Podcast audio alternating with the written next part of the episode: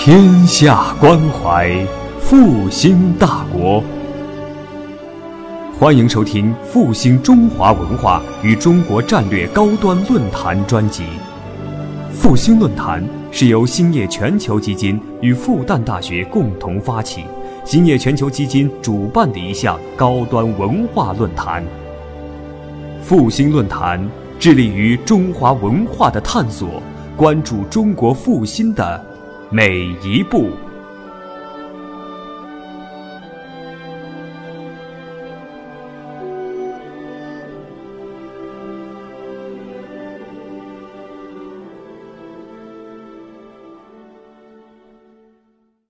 这个今天呢，我的主要的话题呢是跨界论道，关于国学与人生的一些思考。这个我首先介解释一下这个题目啊。所谓跨界呢，有三三种跨法，一个跨时间，这个是不是声音不响是吧？没有对称。那我对着靠得近一点吧。这不你这个给我吧。嗯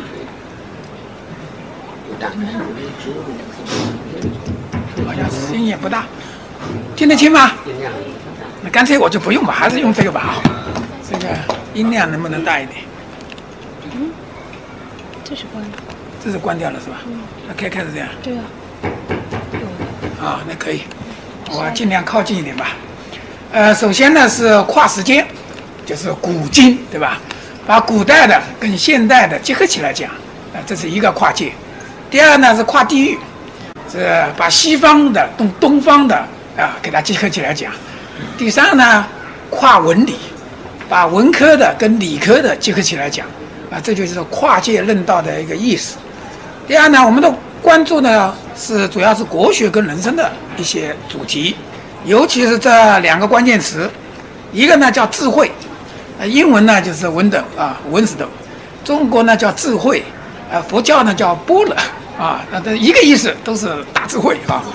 然后呢，第二个主题是生活啊，因为我们要考虑人生，所以说呢，英文的 life 啊跟我们的中文的生活啊，这就是我们要关注的主题。那么主要的来说呢，整个讲座呢是六个方面啊。首先呢，因为要涉及到国学，所以说呢，我要把国学的核心思想体系向大家介绍一下。然后呢，我们针对生活，针对我们的人生，看看我们怎么来明确宗旨，应对挑战。然后呢，怎么突破自我中心的藩篱啊？怎么幸福生活在当下？啊，如何在日常生活中遵守一些基本的准则？最后呢，就是 enjoy life 啊，大概这么六个呃方面。所以我们呢，现在看第一个方面，国学的核心思想体系。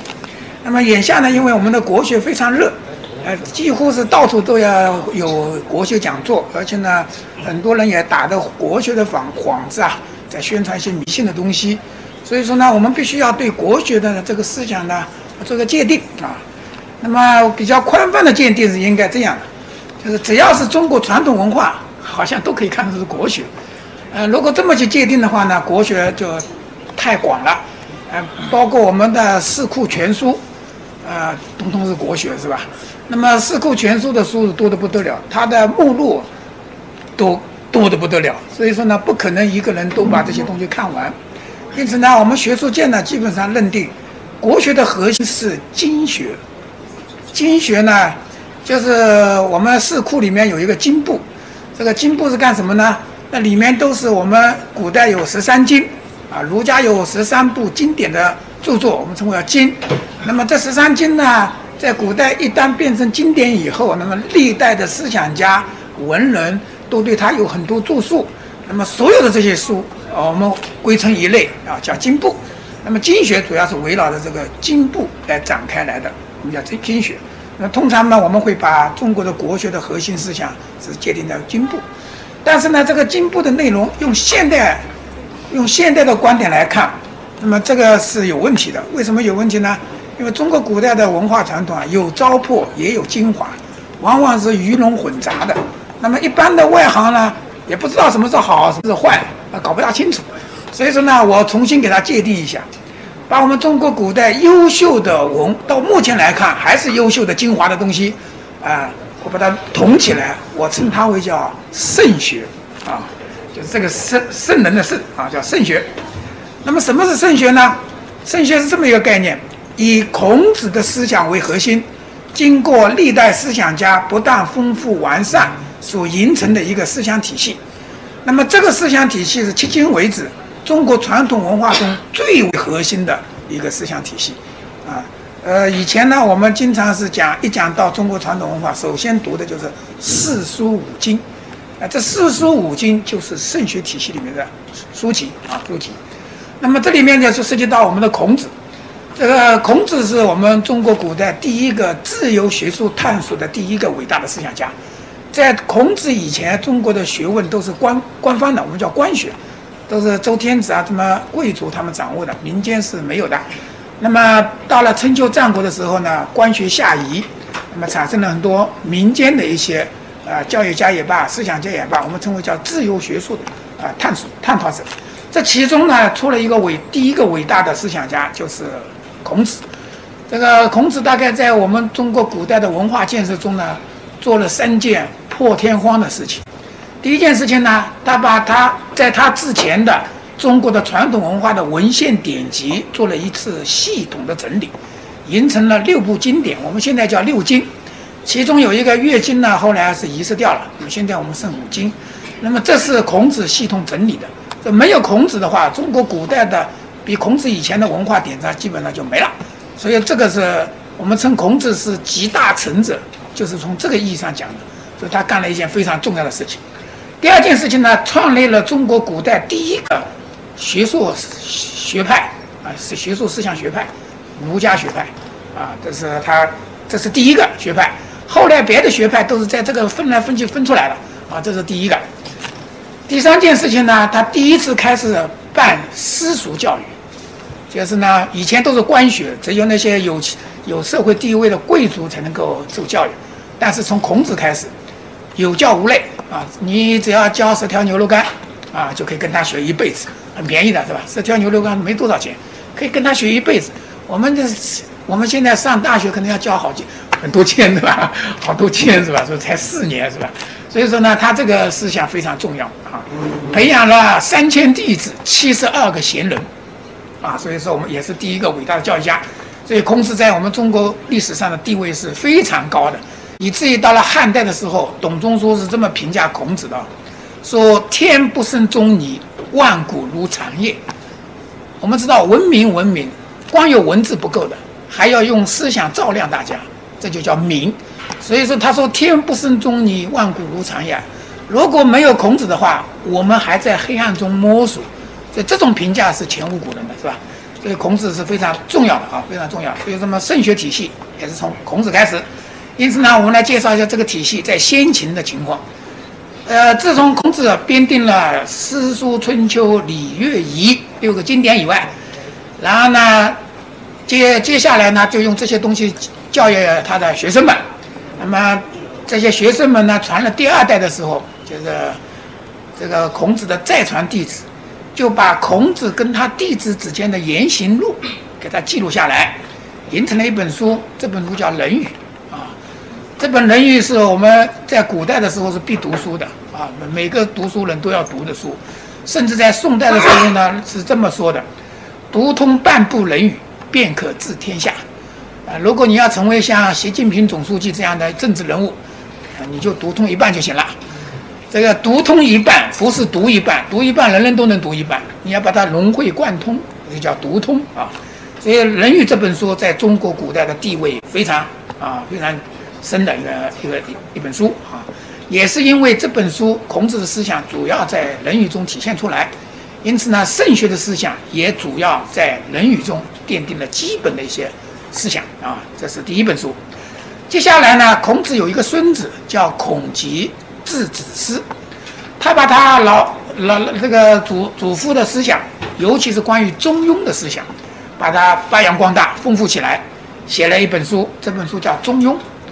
呃，《中庸》主要是用来呃内心成养方法。在宋代的时候呢，称《中庸》是孔门心法。什么叫心法呢？就是我们日常生活中每个人可能有很多烦恼，是吧？有很多不开心的，啊，情绪呢经常会激动或经常会不舒服，是吧？但是心法呢，就是来让你保持良好心态的。它的达到的目的就叫自中和啊。什么叫自中和呢？中，他说喜怒哀乐之未发为之中，发而皆中结为之和。什么意思呢？如果你情绪还没发出来的，还处于那个本性的状态啊，不动的状态，那个根本的状态，没有表现的状态，那叫中。这体现的是天道啊。然后呢，你发出来了，发出来呢就两种情况，一种情况呢皆中结，这就是圣人；还有一种情况呢不中结，啊，呃，中结就和。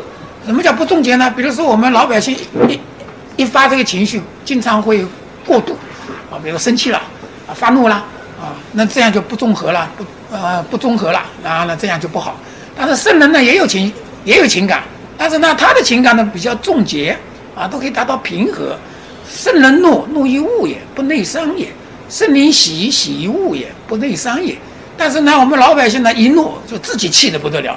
还没把别人怎么地，对吧？先自己气死了，哎，这就是差异啊。那么这个中庸就是告诉你怎么能达到综合之境界啊。所以说我们叫孔门心法啊，这是第第二本非常重要的。然后呢，再过了很多时间啊，大概一二百年，大概到了战国中后期的时候，有一批儒家的学者，然后呢，把《易经》中的某些思想，把它不断的丰富完善。形成了一本叫《易传》啊的东西，啊，这个东西呢是一个论文集啊。那按照我们现在的话说，就是一个论文集，一里面一共有七篇论文，其中有三篇是有上下篇，所以合起来呢十篇。这十篇呢，我们称为叫《周易十易》啊，《周易十易》。这里面我必须要介绍一下，《周易》《周易》呢分两部分，一部分叫《易经》，一部分叫《易传》。那么《易经》呢是孔子整理过的，是古代就有的，非常历史非常悠久，最早可以传说到我们的伏羲啊，伏羲之八卦。然后呢，大概到了夏朝的时候呢，呃，形成了第一本《易经》啊，我们叫连山啊，连山。那么这本《易经》呢，现在是看不到了，已经遗失掉了。啊，到了商代的时候呢，变了一个模样啊，叫叫归藏。那归藏这本书现在也看不到，但是归藏的思想还可以了解一点。比如说呢，我们的老子这本书的思想。很多是从归藏里面过来的，啊，所以说你可以通过了解老子，可以知道归藏的大概的主要的思想，呃，它主要以坤卦为主，所以老子思想主要是以那些阴性的东西为主，比如说以天地之母啊，以水啊、玄牝啊，啊，往往以这些为主。为什么它受到那个归藏这个易经的影响啊？是这样。然后呢，到了周代的时候呢，周文王啊，就是啊，周代还没建立的时候，周文王呢就对周易进行重新的编制。形成了叫现在叫《周易》啊，《周易》。那么他的编制一开始完全是为了造反。我们知道，一个作为一个政治家，呃，他是被商纣王抓起来，抓到游历城啊。这个抓到游历城呢，他要谋反嘛，是吧？谋反的话要造舆论工具，是吧？于是呢，他就重新编《周易》，把它作为一个工具好来编。编的时候呢，原来是有先天太极图、先天八卦图的，他给它编成后天八卦图。然后呢，后天八卦图呢，八八个卦象的方位变了一下，为什么变呢？他们老周周人是主要在陕西周原那一带，他认为那个一带的人是正宗的，是吧？所以说他要方方位要调整，啊，这出于政治目的调整。呃，我们有一个后天八卦图，所以说很多人看周易看不懂的原因，就是因为不了解先天八卦图跟后天八卦图的差异。那么在一些易经里面，有些卦辞里面说说的一些东西，东南啊、西北啊这种方位是跟这个八卦的方位是有关系的。那么如果你不了解这个先天跟后天的关系，你当然就不知道它指的什么意思啊。所以呢，周文王做了这么一个事情，然后呢，后来呢，他的儿子周文王、周武王就开始造反了，对吧？就是开始夺天下了啊。这个是呃易经。那么易经呢，最早呢是用来占卜的。啊，就是我们老百姓说的算命的啊，呃，占卜的。那么这种占卜呢，它是有一套程式的，而且呢，一般都是偷周天子，他会有很多官员，叫这个这些官员的名字，像卜师啊、战士啊，他的还有大卜师啊，都是这些官官位的。那么他们专门来做这些占卜。一般周天子有重大决定，一般都会除了他去呃了解谋臣的思想，了解我们的民间的百姓的思想以外。民意以外，他也要去做这些占卜的东西，但是呢，他是比较认真的啊，不像我们现在算命先生是骗钱乱乱来的，他是很认真的啊，尽管也不准啊。那么后来经过大概长期的，这我们知道周周朝是八百年，对吧？这个八百年经过四五百年的实践呢，发现呢这些占卜的东西是无效啊，基本上无效。所以到了战国后期啊，中后期呢，统治阶级基本上就不用了，啊不用了。比如说我们现在政治局常委开会绝对不会占卜了，是吧？统治阶级不用了，那么不用了以后呢，这些官员就解雇了。那不用了嘛，你这些大卜师啊、小卜师们就就就失业了，失业了嘛，这些人跑到没饭吃啊，跑到民间去了，就开始骗老百姓了。啊，算命就是这么来的啊。这个我们官方不用了啊，去骗老百姓了。所以说，可显然都是不好用的，是吧？所以说呢，到了大概战国后期，呃，知识分子啊，尤其儒家学者，基本上公认“善为易者不占也”，就是真正懂得易经的人是不会去占占卜的。因此呢，他们就发挥了易经中的一些哲学思想，把它丰富起来，形形成了易传啊、十篇啊。因此呢，你现在要去看易经啊、啊周易的话，你不要去看经部啊。经部没什么好看，而且呢，我相信大多数人也看不懂。呃，我们的学者到现在也没搞清楚所有的那些这个卦辞、爻辞到底什么意思，有一些还是搞不清楚的，因为它背景是都是商代以前的一些故事，呃，没法搞清楚。所以说呢，老百姓呢，我建议大家就读《易传》，啊，《易传》的思想非常丰富，也是非常好的。它主要是它的主基本思想这样：以天道指导人道。啊，比如说我举个例子，我们厦门大学有个校训啊。自强不息，自强不息就源自于《易传》中的象曰啊，呃，乾卦的象曰是天行健，君子以自强不息。那么他这个意思很简很简单，就是天道，天是天道，天行健，天道是不断的运行才会健壮。那么人呢，君子也要像天道一样，要不断的自强不息。他就是以天道来指导人道，呃，所有的都是这个意思。你去看他所有那些象曰都是这样。啊，先讲一个天道，然后再再讲人道，啊，都是这样的。那么这个东西都是完全是指导人生，它不是预测人生，就不不一样啊，不一样了所以说呢，《易传》大家可以认认真真读，当然，毕竟也是古代的东西，读起来可能也会费劲。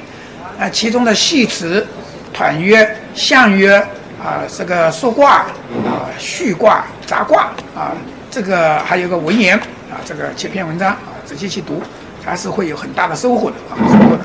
那么因此呢，我把这一部分呢，圣学的这一部内容呢，就看的是知天道，就是对天道的认识。那么他对天道的认识有两句话是最基本的，都在系辞里面。一句话呢叫阴阳不测只为神，一句话是一阴一阳只为道。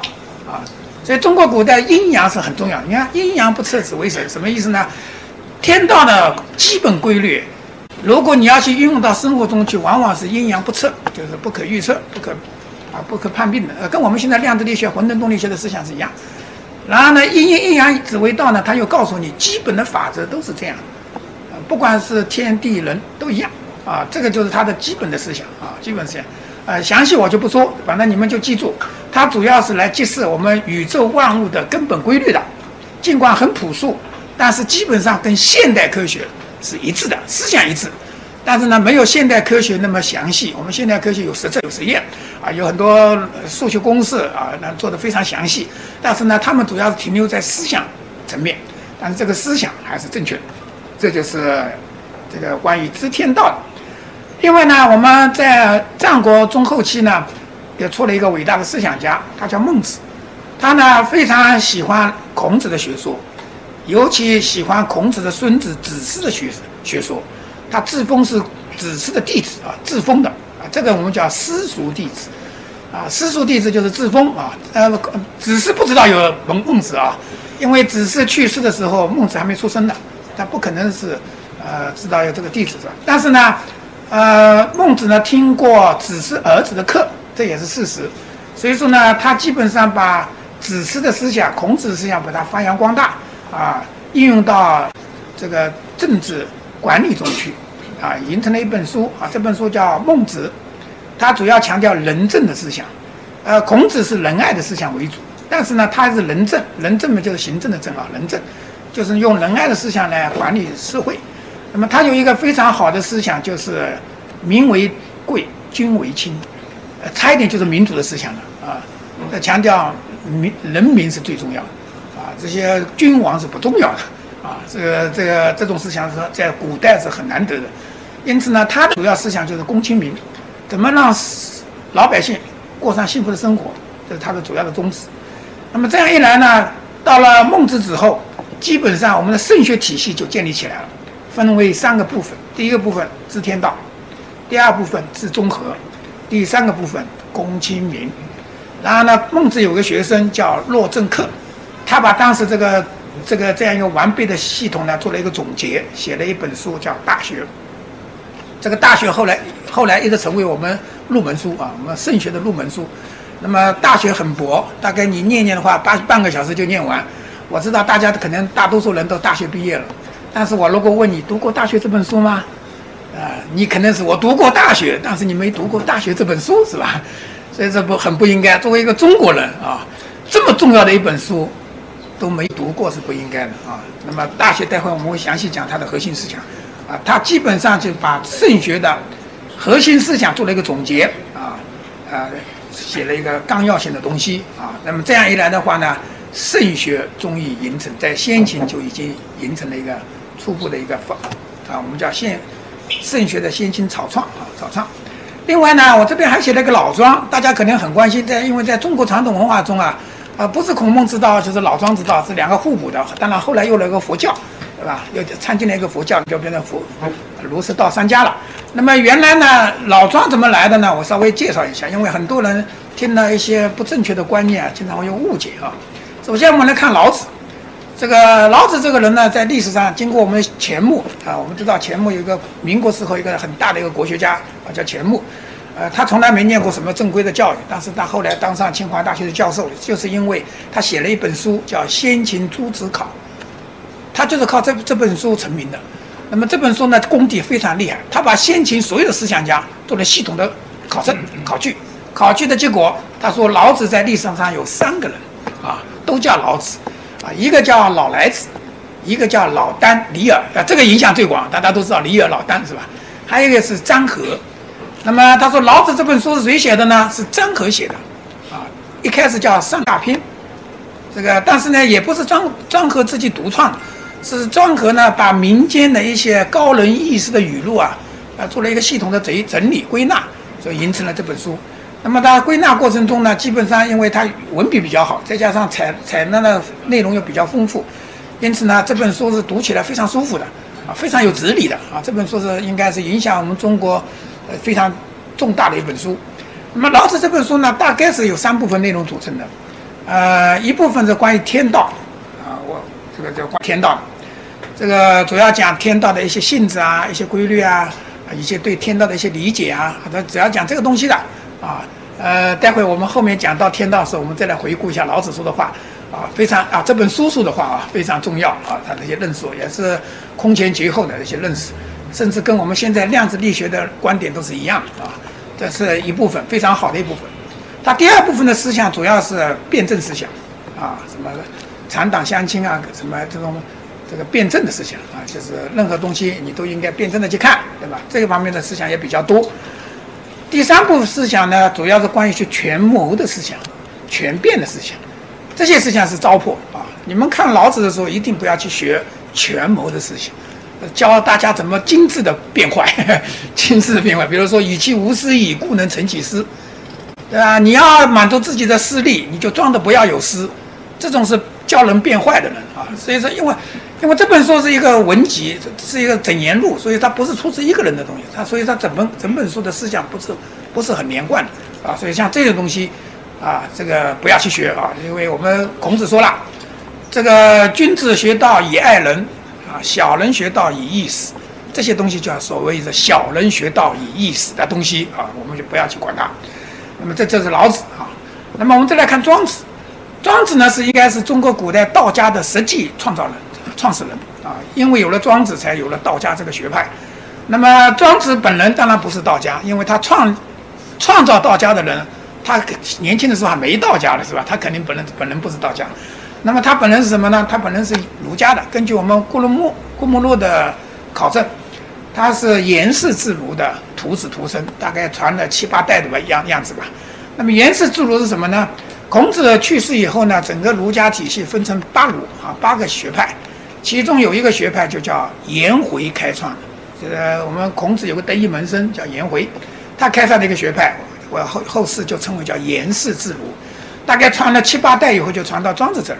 但是庄子呢是很有一个创造性的人，他不大喜欢儒家的这些学术的东西，他把儒家的一些他认为好的东西吸收过来，更多的他去把民间的老当的一些思想也吸收过来，然后呢形成了他自己的体系。这个体系呢主要是跟天道跟心法有关系，我们叫逍遥。我们如果总结一下呢，基本上叫逍遥心法。那么庄子这本书不完全是庄子写的。啊，庄子这本书一共有三十三篇，其中前面七篇是庄子自己写的，从《逍遥游》一直到《应帝王》，完整的一个系统，非常完备的一个系统，那是他本人写的。那么外篇呢，是他的徒子徒孙们写的，我们叫庄周后学啊，徒子徒孙们写的，呃，这是外篇，所以外篇比较散乱啊，不不不构成系统，每每一篇都是相对独立的。然后呢，还有一个杂篇，杂篇呢，基本上跟庄子有关的文集都收进来了。啊不一定是跟有时候有有的还是跟道家都没关系的啊，那么都收进来了，这样就形成了《庄子》这本书啊。所以说你们看《庄子》的时候一定要注意，呃，它不是完整的一个东西，只有在前面七篇是庄子本人的思想。所以说你要了解庄子思想，就了解他前面七篇啊，从《逍遥游》一直到《阴帝王》，这个七篇呢，实际上构筑了一个非常完备的一个体系。这个体系的目的就是一种心法啊，内心成养方法。因为他强调逍遥无待是最高境界，所以说我们有时候也称为叫逍遥心法啊，逍遥心法。那么这里面呢，其中的第一篇呢，它是逍遥游，它是定宗旨的，就是要达到最高的境界，就是逍遥无待的境界。然后，第二篇齐物论是讲天道，他会告诉你天道是什么，而且天道是不可言说，而且你要把握天道的话，一定不能靠你的概念分别，靠你的逻辑。这个思想非常重要，呃，知之乎其所不能知，这是中国历史上第一次提出我们的认识能力有局限性。这个思想太厉害了，因为西方只有到了上个世纪才明白这个道理。我们在这个庄子呢就明白这个的。待会我们如果有时间，我们会讲讲西方的哥德定理啊。哥德定理一九三一年正式出这个定理，这个定理就明确无误地告诉我，理性思维是有局限性的。但是呢，庄子里面早就知道，理性思维是有局限性的啊。所以这是强调一下，目录以明，就是你要真正体悟天道，是要靠体悟，不是靠认知。这就是为什么我们有一个词，大家可能都知道，叫不可思议。知道不可思议什么意思吗？不可思，道是不可想的，因为它超越理性啊。不可议，道是不可说的，叫言语道断，所以叫不可思议啊，这个最高境界，是吧？所以说呢，庄子呢跟天道有关系，跟心法有关系啊，在他的大大宗师里面。主要是讲的一些中国最早的一些坐忘之法，呃，我们现在很多人可能都会打坐啊，都会学佛教的一些打坐。最早的打坐就是从庄子那里出来的，庄子的坐忘之法、心斋啊，都是在大宗师里面说的啊。那么提出一个完整的方法啊，那么就是达到这种境界要靠坐忘啊，不是靠你的思辨啊，不是靠思辨。所以说呢，它有一部分呢跟心法有关系。所以我画了一个虚箭头啊，这个两个东西有关系的。那么这样的一来的话呢，中国传统文化最核心的东西就是两部分，一个是老庄之道，一个是孔孟之道，这两部分呢是互补的，啊，互补的东西。呃，往往我们的中国古代知识分子都是这样，这个得意的时候呢喜欢孔孟之道，失意的时候呢喜欢老庄之道，往往是这样。呃，因为他互补嘛，对吧？互补嘛，得意的时候，哎，我要积极进取去了，我要去管理国家去了，为老百姓服务去了。啊，失意的时候呢，哇，这个逍遥法外了，是吧？要去这个隐居起来了，啊，基本上是这样的啊，这就构成了我们圣学之道的最核心的东西啊，就是这样。我现在简单介绍一下，然后，接下来呢，我们来看看这么好的一个东西，其实在先秦已经这么完备的体系，甚至你用现代西方的科学来看，也是非常完备的一个东西，但是到了秦汉以后就中断掉了，没了，没人继承啊。所以说呢，我们来看这边的话，圣学是到了两宋才重新中兴。我们来看晚清有一个学者叫贺瑞麟，他在写《周子全书》的序中，他是这么说的：他说孔孟而后，千余余年，圣人之道不传也。道非不传也，以无传道之人耳。他说汉代四百年就出了一个董仲舒，唐代三百年就出了一个韩愈。他说他们两个水平还差。皆不足以传世道也，还没法传这个道。他说到了宋代，周敦颐出来了。周敦颐大家都知道，写《爱莲说》的那一位，我们都知道他写《爱莲说》，但是大家都不知道他对我们的这个理学的鼻祖啊，他是理学的鼻祖啊，重新把这圣学重新啊中心起来的一个人物。他说：“自宋周子初，呃，始续其统，才重新把圣人之道继承下来了。”他说：“对这个论点呢，后世无疑识的，大家都是公认的。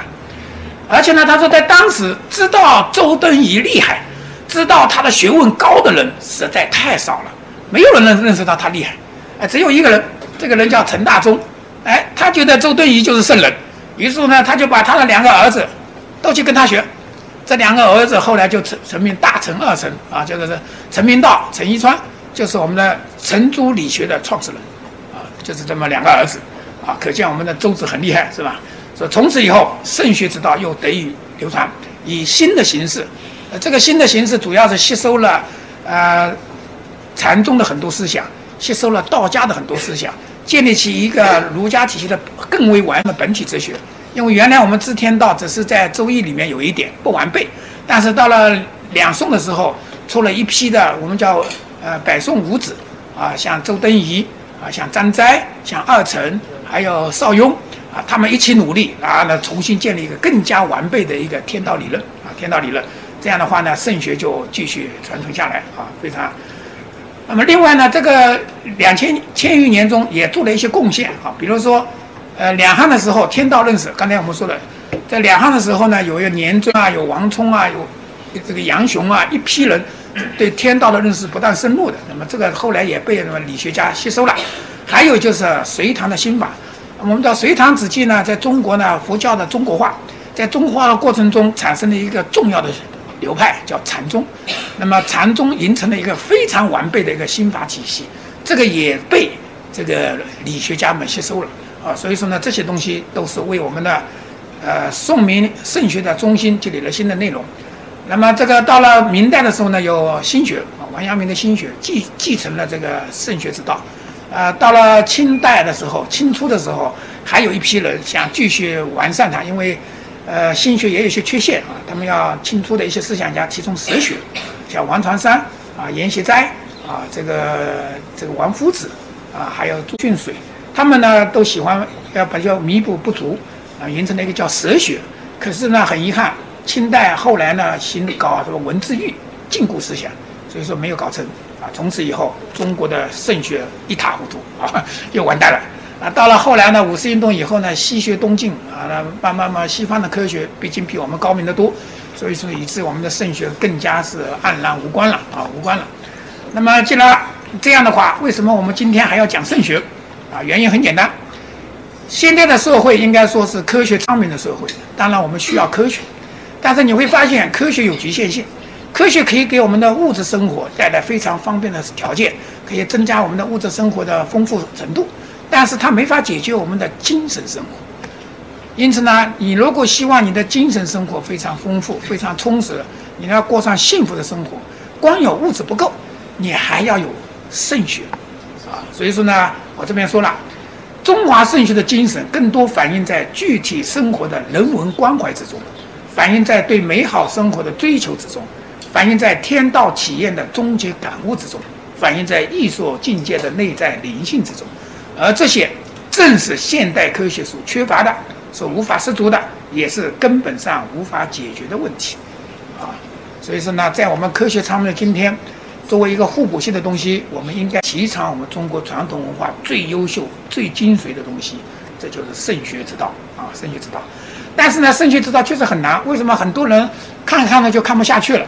是因为有一个前提，没有透彻的心法历练，无以参悟圣学。这个你会发现一个特点啊，我们有很多教授都会去讲这些古代的东西，但是呢，他往往停留在文字上、字面上，给你乱解释。那么他自己都有时候搞不清楚，所以说呢就开始乱说一气。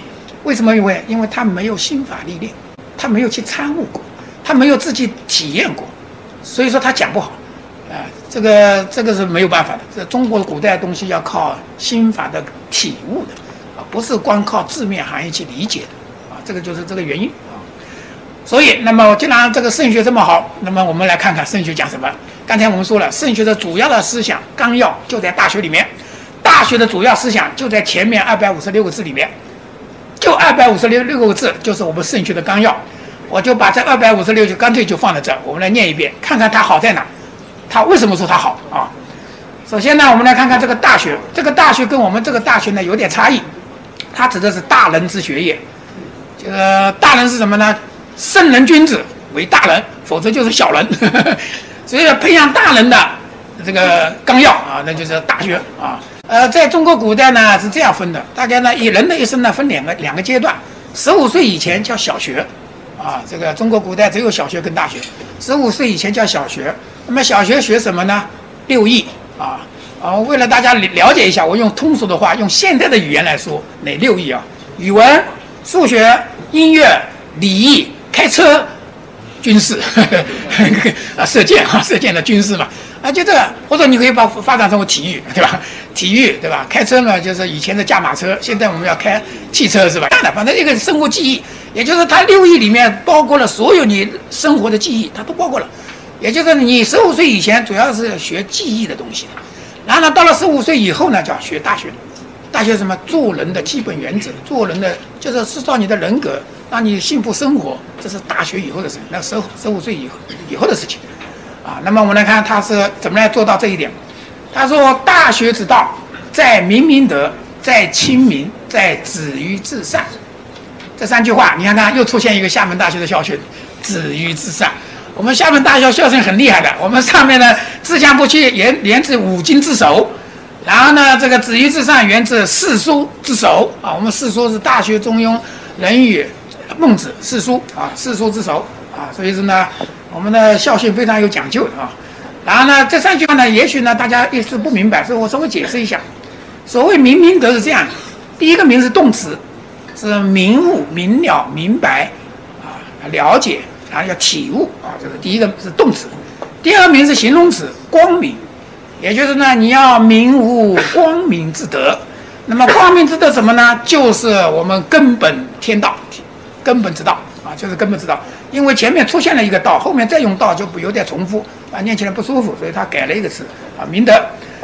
啊，这个是那么怎么明德呢？他后面说了，你要明明德，就要做后面的事情。首先要知止啊，知止有两个含义。第一个呢，充分利用你的认知能力去了解天道，但是呢，你一定要清楚，你的认知能力是有局限性的。啊，这就是知止的含义啊。那么这一对知止的解释，我前面说了，庄子解释最到位啊，所以说你们可以看看庄子的《齐物论》，你就知道知止什么含义了。如果你要知道简单的知道知止要达到什么目的，那么他后面说了，物有本末，事有终始，知首先后，则近道也。什么意思呢？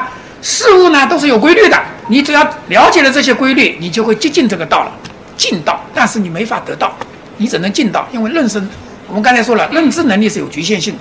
你的认识能力只能了解这个天道，你不能够变成你的东西。如果你要把你的道内化成你自己内内心，怎么办呢？那么他就要知止而后有定，你要看下定，然后呢定而后能静，静而后能安，安而后能虑，虑而后能得。你要得到，你要怎么样？要安定静虑，啊，安定静虑。那么我们现在看看什么叫定跟静。定静很简单，就是打坐。啊，就是达到无念之状态，啊，这个静虑嘛，无念之状态。虑是什么？虑是智慧，省虑也。中国古代这个虑是省力的意思，也是靠你的大智慧。因此呢，他这个安静虑这个尽管才有四个字，这四个字讲了心法的最核心的两个方面，一个是静虑，一个是智慧，这是两个东西都讲了。这样的话呢，你才能真正体悟天道，啊，体悟天道，啊，那么再把这个明明德就讲清楚了。也就你怎么来明明德呢？哎，就他解释清楚了。解释完了以后呢，他继续要解释清明。这大学之道，光你自己明明德，你自己开拓开开悟了，自己幸福了还不够，你还要让老百姓都幸福，啊，这就叫亲民。那么怎么办呢？他就说了：“古之欲明明德于天下者，就是你让天底下老百姓都达到明明德的境界，这就叫古之欲明明德于天下者，先治其国。你先把国家治好。”对吧？天下是由国家组成的。欲治其国者，先齐其家。你要把国家治好，你先把自己家庭弄得和睦幸福吧。你如果家庭都弄不和睦幸福，你这有你肯定不可能把国家弄好。所以说，我们习近平总书记的家庭很很和睦，是吧？那这这肯定是这样的。他他只有家庭和睦，他才能够去治国嘛，是吧？然后呢，欲系其家者，先修其身。你要把家庭弄和睦幸福，你首先自己要好啊，你自己要修其身啊，对吧？然后呢，欲修其身者，先静其心。你要修身，首先你要把心弄好。你的心态都不好，你怎么可能修身呢？对吧？欲正其心者，先诚其意。你要把心态弄好，你先要诚其意呀，啊，是吧？欲诚其其意者，先知其知。你要真正做到诚意，你必须要了解客观规律，了解万物的规律，对吧？那么你要去获得这种系统的知识，你必须要去格物，就是了解自然，去分析自然，了解自然。然后呢，他再把这个东西再倒过来说一下，因为他这个次序很重要，所以他就再说一遍。他说：“物格而后知之，知之而后意诚，意诚而后心正，心正而后身修，身修而后家齐，家齐而后国治，国治而后天下平。”那再说一遍啊，一定要按照这个次序，你不按照这个次序肯定完蛋啊。然后呢，他为了再强调一下，他说：“自天之以之以数了，一时皆以修身为本。从习近平一直到普通老百姓，你要过上幸福生活，都要干这个事情，修身为本。”谁也不例外，为什么光提修身不提别的？修身是核心，前面都是为了修身的，啊，格物致知、一诚正心都是为了修身的。身身身修好了以后，后面都是你修身以后去行道去的，齐家治国平天下去公亲民去了。所以说最关键是核心概念的修身。然后呢，他又说了：其本乱而末治者否也。如果你要本末倒置就错了。其所厚者薄，其所薄者厚。谓之有也。如果你厚此薄彼，也是错的，啊，而且把大大学之道讲完了，这是人生幸福的纲要也讲完了。所以，各位如果要想幸福生活，你就遵循他去做，啊，遵循他去做，啊，这就是他的纲要啊，纲要。放之四海而皆准。我们看看他为什么是圣学之道。我们前面说了，圣学之道有三个内容，一个是知天道，一个是知中和，一个是公亲民。大学里面刚好说了这三件事情。格物致知尽道，这是知天道，去了解天道；诚意正心修身，这是治中和达道；齐家治国平天下，这是公亲民去行道。所以说呢，人的一生中就应该做到知道，然后达到，然后去行道。那么现在呢，我们好了，我们现在有高度发达的科学，你要了解天道很简单，你就了解科学，科学就行了。所以呢，建议大家多看一些高级科普读书。啊，比如说量子力学啊，啊，比方说这个混沌动力学啊，对吧？比如说这个这个进化论啊，对吧？那个我们现在科普书多的不得了，我们就不介绍了，这个我就不去讲了，反正你们就去了解去，了解完了你就知道了，对吧？但是光知道不够，因为有很多人经常说，哎呦，这个道理我明白，但是他做不到，做不到你知道白知道是吧？所以说你要做到，做到就叫达到，达到呢就比较难，西方是没有办法的。东方有办法，这就是我们圣圣学心法，诚意正心修身。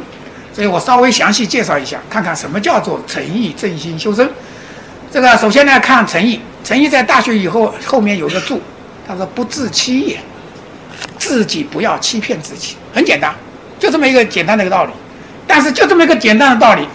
我们前一段时间复旦大学就违背了这个道理，啊，这个这个弄虚作假，对吧？搞了一个宣传片，而且还不死不承认，对吧？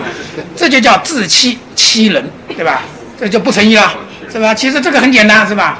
我们日常生活中也有啊，比如说我们很多老百姓，这个看到自己的领导来了，呃，明明心里面很不很不喜欢他，讨厌他，哎，装着笑脸，哎，老领导好啊，是吧？这叫自欺，对吧？因为你你心里不喜欢他，你非要装着喜欢他。那不是自欺吗？是吧？自欺。当然，我的意思不是说你要去不跟领导打招呼，你应该倒过来，你不应该讨厌领导，因为所有的人你都应该爱他，你都要发自内心的爱他。然后呢，你再看到领导，看到别的人都会说你好，那不就对了吗？这就不自欺了，对不对？所以说你应该做到这样才叫诚意，对吧？那么诚意呢，我们有一个基本要求，就叫君子慎其独也。啊，君子慎独啊！我们孔子说就两个字，慎独。大家要做到慎独很难。什么叫慎独？人前人后一个样。啊，有些人呢在人前哎装得很好，一旦没人看到了就开始做坏事了，是吧？呃，那那那就叫义不成，是吧？所以说议程要做到确实比较难。那么议程完了以后呢，你就可以正心了。正心怎么叫正心呢？我们大学里面说了，有四种心态是不正的，你只要把这种不正的四种心态去掉了，你就正心了。那哪四种呢？我们用现代话来解释一下。第一种呢叫忧虑之心。我们知道现在呢工作压力都很大，啊，工作压力一大以后呢，往往也会焦虑，对吧？啊，忧虑是吧？这种忧虑之心是不正的，因为长期处于忧虑状态啊，你不仅仅会焦虑，你还抑郁，不仅仅会抑郁，你还会抑郁成抑郁症，对吧？你成了抑郁症的话就麻烦了。你看看我们现在很多公务员经常跳楼自杀，是吧？为什么跳楼？抑郁啊，对吧？抑郁成疾嘛，是吧？所以说呢，这个第一个不正之心就是抑郁啊，这个忧虑。那么忧虑为什么不好呢？我们现在科学已经发现了，一个人经常处于压力、处于忧郁、忧虑状态下，它会体内会释放一种皮质醇的一种激素，这种激素呢会破坏你的免疫系统，所以说你会更容易生病。你们可能都有这种体验，什么时候心情低低落的时候，什么人容易感冒，因为你的免疫系统下降，啊。那么中国古代也有刚才有个成语叫忧郁成疾，要经常忧郁的人会生病的，因为你的免疫系统下降。然后，比如说我们现在很多人呢，经常说谈癌色变，是吧？啊，一常常说，于是乎呢，民间发明了很多很多的方法，啊，说这也可以抗癌，那也可以抗癌。你可以发现，好像什么食品都可以抗癌的，只要他要推推销这个食品，就说这个食品可以抗癌的，啊，真能抗癌吗？我可以告诉你，没有一个食品可以抗癌的，只有你的心情可以抗癌。你不要忧虑，你永永远愉悦，这才真正是抗癌的法宝。啊，所以说呢，要去掉忧郁之心啊，因为它是不正的。第二个不正呢是恐惧之心，这个恐惧之心，我估计大多数人都会有。不相信，我们可以试试看，到一个墓地半夜去睡觉，怎么样？山上有个墓地，对吧？睡到墓地里面去试试看。啊，当然这个是考验一下。实际生活中的恐惧之心啊，就是没有安全感。也就你会发现，很多人为什么焦虑啊？没有安全感，对吧？在大学的老师，这个现在大学像清华大学很严的，两个聘期。不能升就开除，啊，这个这个压力很大，压力一大就又没安全感了。然后呢，我们的经济呢也经常变，炒股的人整天在惶恐不安是吧？一会跌，一会一会涨是吧？然后呢，弄得很很很很紧张是吧？没有安全感是吧？甚至有些人跟我说，我买了十套房子，我说你买那么多干什么？哎呀，这个万一怎么怎么怎么，就是没有安全感。实际上呢，房子有一套住就可以了是吧？要那么多干什么呢？死了又带不走，对吧？所以说呢，就是没有安全感啊。有些人银行里攒了那么多钱，还觉得不够。你像那些贪官，贪了那么的好几个亿还贪，为什么没有安全感？呃，有恐惧之心啊。说到底就是有恐惧之心，所以这种是不正的啊，要把它去掉。第三种不正的是愤怒、愤恨之心啊，是不正的。这个更严重啊。我们科学家研究过了，呃，你如果要生气，呃，发怒，你会释放一种。肾上腺素、去甲肾上腺素啊、可可的松等等等等激素就出来了。这些激素呢，随随着你的血液流到全身，起破坏有机体的效果。因此呢，他们做了一个定量分析，大概一个人生一次气，起码少活三天。注意啊，生一次气少活三天。啊，有人跟我说，周老师，我一天生三次气，我说你活一天九天没了，你说你划得来吗？所以说呢，不能生气啊，千万不能生气啊！这个我们的科学现在已经很发达，我们的进化论、我们的遗传学，我们已经很清楚，人类的寿命是实际上是很长的。那它基本上是有一个公式，我们有个公式的，这个公式大概是这样：但凡是哺乳动物啊，哺乳动物的寿命是有规律的，是它的成年期乘上七。比如说一个贵宾犬，我不知道你们有没有养过小狗，贵宾犬的成年期是两岁，它的寿命十四十四年。哎，两乘上七嘛，十四年。那么人类的成年期比较长，二十岁到二十五岁有个体差异，那么也乘上个七，一百四十岁到一百七十岁。也就是说，你们从来不生气的话，你会活到一百四十岁以上。啊，为什么大家没活到那么生气气掉了，对吧？中国古代寿命比较长的有几个？一个是彭祖，对吧？活了八百岁，是吧？相信吗？肯定不相信。其实相信的。它的单位不一样，那个叫小年，一年是六十天，啊，一年六十天，所以说呢，一年有六年是吧？相当于六年，以八十除以的六，他大概活了一百二十八岁，也是高寿了啊，也是高寿了。然后呢，所以读读古文啊，你不能要，你要你要根据古文的那个条条件去了解它啊，你不能盲目相信这个数据啊。然后呢，我们明那个唐代的时候有个慧慧能的师呃师兄叫惠安，活得最长，一百五十岁。已经达到极限了，你看一百七十五岁是极限啊，啊，那一百五十岁，他他六十岁才出家，然后呢，出家以后又活了很长很长时间，又活了六十，这个就八八八十九岁啊，九十岁啊，啊，很很厉害。哎，他他他就不生气啊。所以说大家记住，你要长寿，最忌讳的就是生气，因为生气严重的话，不仅仅会吃寿，当场毙命都有的。啊，你你看看，结果功勋死掉很多人了。周瑜就是被诸葛亮气死的，是吧？对吧？然后我们，《三国演义》还有一个王朗也是被诸葛亮气死的，是吧？当场毙命。其实我们现在也有，呃，吴耀邦，吴耀邦就是开这些常委会当场死掉了。所以说呢，这个千万不要生气，记住啊，不要发怒，不要发狠啊。这个有时候狠的咬牙去死，完了你是咬牙去死了，别人还没怎么地，你自己先少活三天。啊，所以说这个就叫。第三个不正之心啊，第四个不正之心呢，大家肯定会不大重视啊。我们叫好药之心，呃，用现在的话说就是沉迷之心。比如有人沉迷赌博，啊，有人呢沉迷游戏，对吧？有人沉迷手机。我知道很多人已经离不开手机了，这叫沉迷之心。啊，我只要你只要可以试验自己，你有一天没带手机，你会不会觉得很难受？如果你觉得很难受，那你已经这种状态了。那么这种状态会怎么样呢？呃，程度不一样，但是最严重，吸毒也是这样，就是吸毒跟玩手机的大脑机制是一样的，只不过程度不一样，啊，这个程度不一样。那么长期沉迷于某一样东西会产生什么呢？你的情感情感脑区会萎缩，记忆脑区会萎缩。所以你看那些吸毒的人，问问六亲不认啊，他没什么情感了，他六亲不认的，他因为他那个脑区会萎缩，长期萎缩，大脑都会萎缩。这个吸毒严重的人会早死的。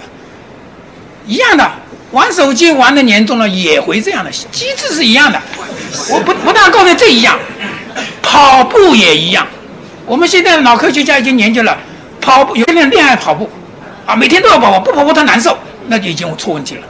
他这个机制也是一样的，因为我们大脑的这种奖惩机制是同样的一个奖惩机制，啊，这都是一样的。那这叫沉迷之心，不能要啊。所以说呢，记住，呃，做任何事情不要沉迷，啊，不能自拔。如果到了沉迷不能自拔了，那你身体健康也会出问题，这就是第四个不正之心。所以说呢，你把这四个不正的之心都都去掉，这就叫正心，啊，明白什么叫正心？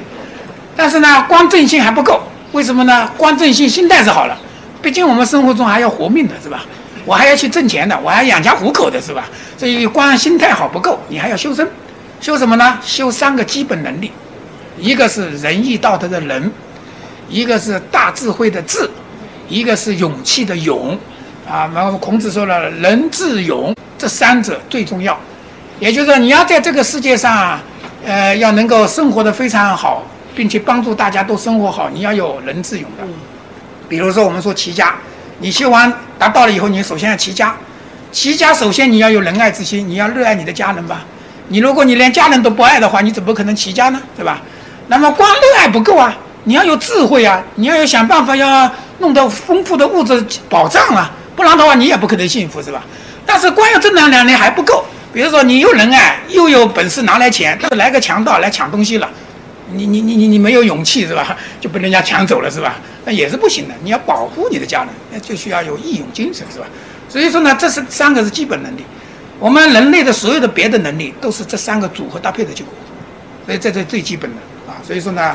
这样的话就修身了，修完身以后你就达到了，达到以后你就可以去齐家。首先你要齐家，你可以把家庭弄得和睦幸福。如果你的能力还强，你还可以去治国，像我们李克强那样，对吧？去治国。如果你还强，你就可以像习近平那样去平天下，做中国梦去吧，对吧？这个中国梦就是平天下嘛。中国梦很简单，就把中国弄得世界老大，是吧？不是平天下了嘛，是吧？所以说你看看我们李克强刚刚当总理的时候就有个感悟。他说，在我个人的经历，在读书、做事、文化熏陶当中，悟出一个道理，就是行大道，行道，民为本。你要平天下嘛，是吧？立天下，平天下，这是亲民。他讲的就这个道理。所以你会发现，这个大学之道啊，放之四海而皆准。不管是国内国外，不管是哪个时代，都是好用的。这就叫天道啊，这就是根本之道。所以说呢，这就是圣学之道啊，圣学之道。好了，那么我们把国学的核心思想讲完了，因为国学的著作太多，我不可能一堂课全部讲，我们就把最核心的介绍完毕。接下来呢，我们就把这个思想运用到我们生活中去，看看怎么在生活中能够获得幸福的生活。因此呢，我们先来界定一下什么叫做幸福的生活，对吧？古希腊有个哲学家叫亚里士多德，写过一本书叫《政治学》，当然他要关心人类的幸福问题，因此呢，他给幸福的人生下了这么一个定义。他说，不管是人类还是个人，幸福的生活是一种闲暇优良的生活。注意，闲暇优良，在座的各位闲暇吗？我相信大多数人都很忙，是吧？那我说你肯定不幸福。根据这个定义，你肯定不幸福，因为他要闲暇优良的是吧？他说具体呢要三个方面满足。第一个，物质丰富，我相信中国人都同意，对吧？中国人最喜欢就物质丰富，对吧？第二，身体健康，哎，现在我们的国民也认识到了身体健康很重要了。第三个，精神愉悦，哎，很多人没把它放在眼里啊，呃，觉得我只要身体好，有钱就行啊，未必啊，你有钱是有钱，身体也好，但是说不定你就抑郁成疾自杀了。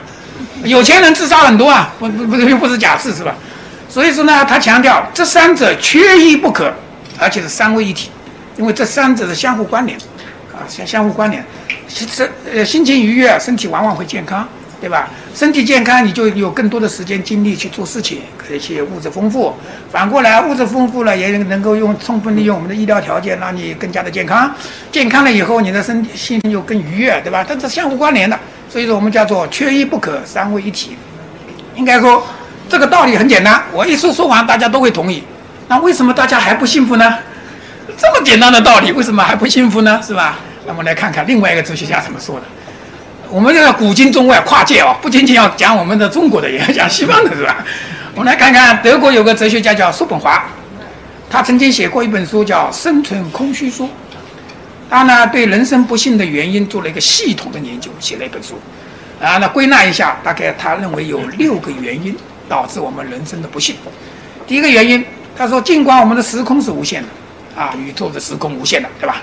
但是个人所拥有的是极其有限，比如说你用的时间，比如说一百多年，对吧？顶多一百多年，这个一百多年相对宇宙的时间可以忽略不计，对吧？白马过隙，我们中国古代人说叫白马过隙啊，一晃就过去了。所以时间有限，空间呢更有限了。晚上睡觉的时候你就两平方米一张床，是吧？这个你说我有十套房子，你有十套房子也白搭，睡觉的时候还是两平方米一张床，对吧？你不可能。半夜起来，这套房子人类走一片睡一片，不可能的是吧？跟你有没有钱没关系，反正你的空间是有限的啊。这是第一个可怜。那第二个更可怜，什么叫活着？活着就是瞬间的事情，也就是呢，道理也很简单。过去的你已经过去了，不存在了；昨天的你没了，对吧？明天的你还没来，也不在。那你在哪呢？你就在这滴答一瞬间。哎，万一这滴答不动了，你就完蛋了，是吧？所以说呢，非常可怜啊。那个第二个原因，第三个原因呢，即使这个滴答一瞬间，突然发现你还不是自由的，你会发现啊，你生活在一切的社会关系之中，你做任何一事情，你都会想到你的亲戚朋友啊，人家怎么评价，舆论怎么评价你，反正你是不是做，不是单独存在的啊，非常复杂，尤其是中国这个社会更复杂，对吧？所以说呢，这个第三个啊。那个第四个原因呢，是因为世界上没有一样东西是永远不变的，一切都会不断的流转变化，对吧？你看我们周永康两年前常委是吧，牛吧？但是现在阶下囚了，你看会变的啊。有些老板说我腰我腰缠万贯，过一个月破产了，变成穷光蛋了，是吧？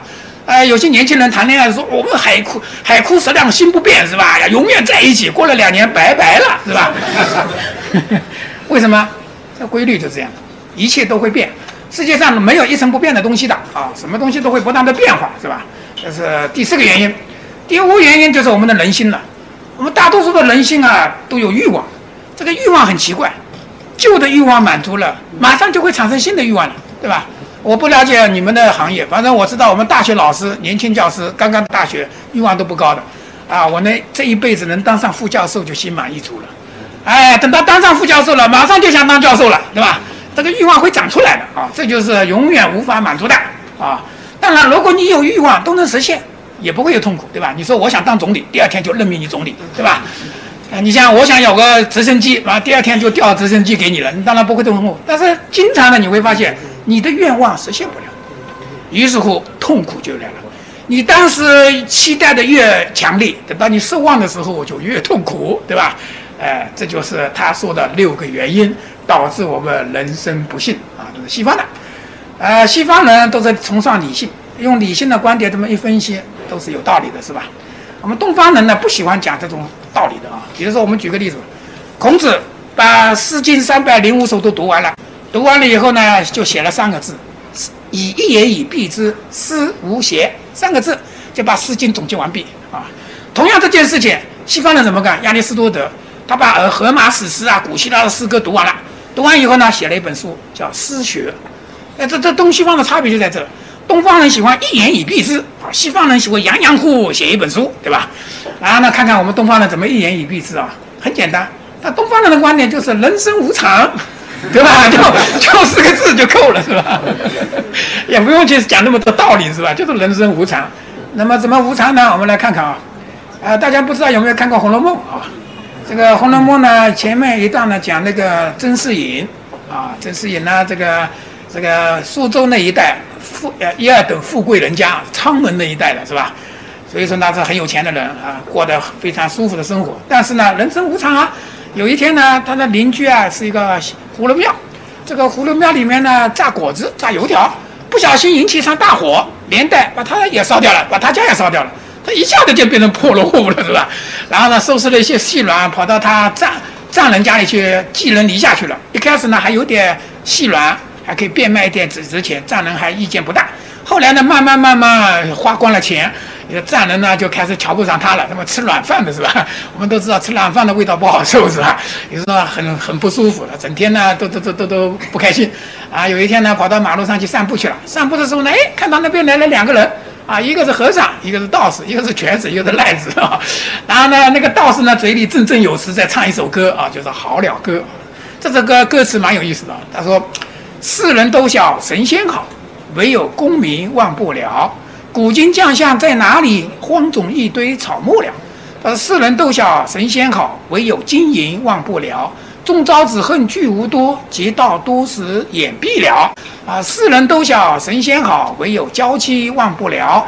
君在日日诉恩情，君死又谁人去了？那世人都晓神仙好，唯有儿孙忘不了。痴心父母古来多，孝顺儿孙谁见了？啊，先生唱了这么一首歌，他听完以后呢，很有感悟，跑过去跟他一说：“哎，我给你写个解注吧。”于是呢，当然都是曹雪芹写的啊，这个写了这么一段话，那么就是充分反映人生无常。我们来看看他怎么写的。他说：“陋室空堂，当年户满床。户呢，就是古代。”上朝的时候，大官拿在手里的一个身份证啊，一个是一般是用象牙啊或者玉做的啊，然后正面呢写的官名啊，背面写他的名字啊，上朝用的。啊，这句话的意思就是说，你别小看现在的这个破房子，当年都是大官员住的地方啊，当年户满床嘛。他说衰草枯杨，成为归无常。你说你现在看这个破草地啊，以前大歌剧院啊，这个地方是吧？然后呢，朱色基本上雕梁，绿纱就又缝在缝窗上。一会嘛没人住，一会呢又有人住了。说什么紫正浓，粉正香，如何两鬓又成霜？我们年轻的姑娘呢，整天认为自己很漂亮、很年轻，瞧不起那些老太太啊，老太太太难看了。但是没想到一转眼自己也两鬓而成霜了，是吧？然后呢，昨日王土垄中送白骨，今敲红灯撞地卧鸳鸯。一会死人，一会结婚生孩子，是吧？金满箱，银满箱，转眼且盖人间棒，是吧？有钱的时候大家都认跟你当当朋友，一旦没钱的话，大家都开始讽讽刺你，对吧？然后呢，正叹他人命不长，哪知自己归南山。白天还说呢，我有一个同事真可怜，得癌症死了。没想到到了晚上他自己也死了，是吧？那 就这个意思，是吧？训有方，保不定日后做强梁。我们在做这边，可能很多为人父母的是吧？有了孩子以后呢，一天到晚啊辅导他啦，什么什么这个做什么这个什么各各种样竞赛啦，做培养各种样培养，培养长大以后啊变成强盗了是吧？然后呢择高粱，如果生个女儿的话呢，一天的话希望她找个好好婆家，这好好好好好女婿。隋成王流落在烟花巷，到东莞去了。长大以后，啊，阴险纱帽小，自是锁家扛啊。那个卖官卖官，对吧？我们现在也有很多啊，官太小了是吧？什么贿赂一下，最后抓起来了啊。然后呢，金弦子昨昨年破卯寒，金弦子卯长，乱哄哄，你方唱罢我登场，反认他乡是故乡。我相信。呃，上海人大多数人都是，反正他乡是故乡，都是外地来的，啊，认为上海是我的故乡了，是吧？这个反正他乡为故乡，甚荒唐，到头来都是为他人做假衣裳啊。这段话呢，实际上讲的就是三个原啊，人生的三个规律。第一，人生不可预测；第二，人生不可控制；第三，人生无可奈何，对吧？这用我们科学的话说，很简单，人生是非线性的。只要是非线性系统，一定有混沌效应。只要有混沌效应，一定是会微小的脑洞会带来完全不同的结果。所以说，你要了解我们的科学的结论，科学结论跟这是一样的，人生无常啊。你们去看混沌动力学、非线性科学的这种科普书，看完以后你就了解了，我们的科学结论是跟我们一样的啊。比如天气预报，天气预报也是一个非线性系统，因此呢，长期天气预报是不可能的啊。你不相信，你们去做实验。呃，我们不知道上海天气预报还比较准确一些啊啊，比较准确。为什么呢？他用了一个耍了一个新招，现在是概率啊，明天下雨概率，他不就直接说下雨了。为什么不直接说下雨啊？做事直接说下雨，经常会出错，它不下雨，对吧？概率它就好了。我说概率，我没说它一定下雨，对吧？哎，他这个得诡辩一下，是吧？那为什么呢？你可以做，你你可以做一个实验，比如说中央台不用概率的，啊，那你就记录，他每天说明天的气候，你就记下来，记下来到第二天去核对一下，如果对的话打个勾，如果错的话打个叉，然后呢你积累一年，统计一下有多少个对，百分之五十都不到，啊，然后呢你现在不听他的，你自己来预测。你看到今天是晴天，你就说明天晴天，到明天去看看对不对。如果对的话打个勾，错的话打个叉。你坚持一年，然后呢，最后你发现你比他还准确率还高。为什么？因为不可非线性呢，不可预测啊。比如台风也一样，我们厦门那边经常有台风，你会发现台风的预测预报就是这个这个样预报的。呃，今年啊，第十三号台风正在关点洋啊生成，正在向偏北偏西方向移动。预计今天晚凌晨啊，明天凌晨两点啊左右，在厦门到福州沿海登陆。他为什么不说具体的地址啊？没法预测，啊，没法预测。什么时候能知道了？登陆了，啊，登陆了，他可以报告今年第十三号台风今天凌晨几点，终于在什么什么地方登陆了。他说没法预测，海面上稍微有一点点变化，完全完蛋。人生也一样，人生也是个非线系统，稍微有一点点变化，你就没法预测。比如说，你们现在预测明天的今天，你会在哪？试试看，没法预测，是吧？啊，有人可能不信邪啊，很多人跟我说：“周老师啊，你说的不对。”我认识一算命先生，对吧？又说到上面了，是吧？这个预测的很对啊！啊，我告诉你，上面先生肯定不会预测的。如果他会预测，他就不来算命了。算命挣那两个钱一点点，他会预测到澳门去赌一把就行了，对吧？赌大小，对吧？压一千万，说大，他肯定大，他会预测啊，一千万就赢回去。他为什么不到澳门去赌啊？因为他也不会啊。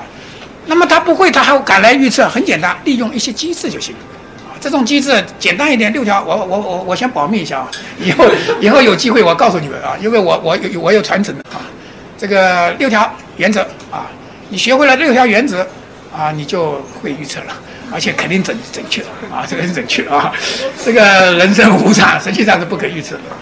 好了，那么既然我们现在已经知道了，这个西方呢也说了人生不幸的原因搞出来了，东方呢一句话人生无常，怎么办？难道我们就眼睁睁的看着我们不幸福吗？哎，我们肾学有办法啊。我们肾学的开的药方就两个字：无为。无为。啊，我相信大多数老百姓看到“无为”这两个字，肯定会误解。无为是无所事事，是吧？无为不是无所事事啊。尤其这个“无”字，在古代不是不的意思，无为不是不无啊，不是没有的意思。中国古代的字跟现代字含义是不一样的，它基本上指的是极致的意思，极致而为的意思。啊，我再举一些生活中的例子，你就知道。比如说我们这个有个好有个朋友，对吧？如果这个朋友很赖。赖到赖透了，赖到极点了，你肯定骂他无赖，是吧？那么请问无赖是没有赖吗？不是，是这个人赖到了极点了，我才骂他无赖啊！你就就是个无赖，所以无不一定是没有的意思，不不两回事，是吧？再比如说我们冬冬天征兵的时候呢，一般贴个标语说参军无上光荣，这个无上光荣是没有高尚的光荣，那意思谁去参军呢？参军没有高尚的光荣，这没人去参军了，是吧？不也不是这个意思，他只是极致高尚，最高高尚的参军。啊，所以叫无上，所以说呢，中国古代的无有极致的意思的。那么在无为这个字呢，在古代就是这个意思，叫极致而为。那么什么叫极致而为呢？圣学呢有三种观点。第一种观点是来自道家，道法自然，无为而无不为。老老子这本书的观点，也叫圣去自然法则而为。所以说呢，你要看老子的话，一定要前后连贯起来看。道法自然，无为而无不为。什么叫道法自然？就是按照天道规律去做事情。因此呢，你一定可以无为而无不为，对吧？因为你按照自然规律做事情嘛，肯定会成功。你违背自然规律，当然就不会成功。这道理很简单啊，这就是我们这个吴景涛总书记，也很很了解中国古代文化，他提出个科学发展观，就是这个意思。按照科学规律去做事情，就是按照自然规律去做事情，因为科学就是即是自然规律的。那么按照自然规律做事情，就是顺其自然而为嘛，很简单啊。呃，我不知道今天时间够不够，我先不讲吧。本来我想讲个例子，减肥，因为大家呢都喜欢这些太胖是吧？要减肥，那老百姓都减不成功，为什么不不不成功？没有按照自然规律去做事情，听信了一些胡说八道的江湖的一些话，乱吃，吃吃了也没有减好是吧？所以说呢，这个里面就有问题啊。看后面，待会我们有个提问环节啊，如果后面有时间，我们再来讲。第二种观点呢，是我们《中庸》里面的观点啊，就是那个子思《中庸》里面开开章开篇的，呃，天命之为性，率性之为道，率性而为。但是呢，这个性呢，不是随心而欲，就是很多人说率性而为啊，我就可以随心所欲的错，因为它这个性是特指的是天命之为性，就是天道赋予人的本性，你要按照天道赋予的人的本性去做。那么儒家的观点呢，向来认为天道赋予人的本性是什么呢？就是善性，啊，人之初性本善，所以说呢，你按照天生善良的本性去做事情，这就叫无为，啊，无为。所以说呢，我们加上一个法则加道德，啊，法则加道德。然后呢，这个观点呢，到了宋明理学的时候呢，朱熹把它改了一下，他说按照社会道德规范而为叫无为。我们吴锦涛总书记还提出一个八龙八耻啊，这个意思也是这个意思啊，就是建立一个社会道德规范体系，大家按照这个规范体系去做，那么就是无为了。那么当然这个八龙八耻啊，这些道德规范太多记不牢，现在不不用记啊，你就记这两个字。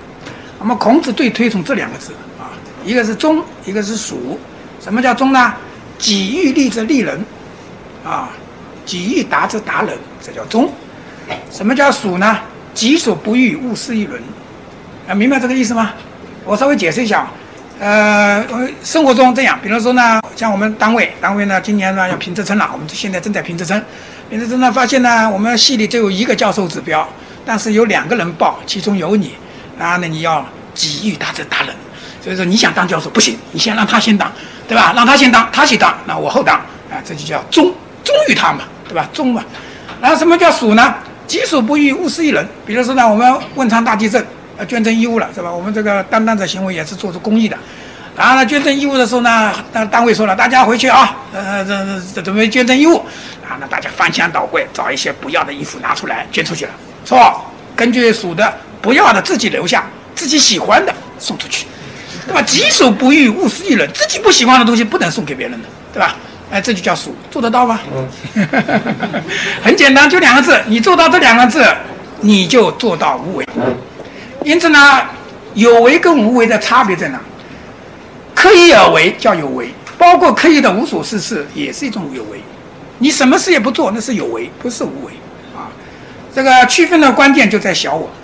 你只要有小我的私意，那就叫有为；你没有小我的私意，那就叫无为。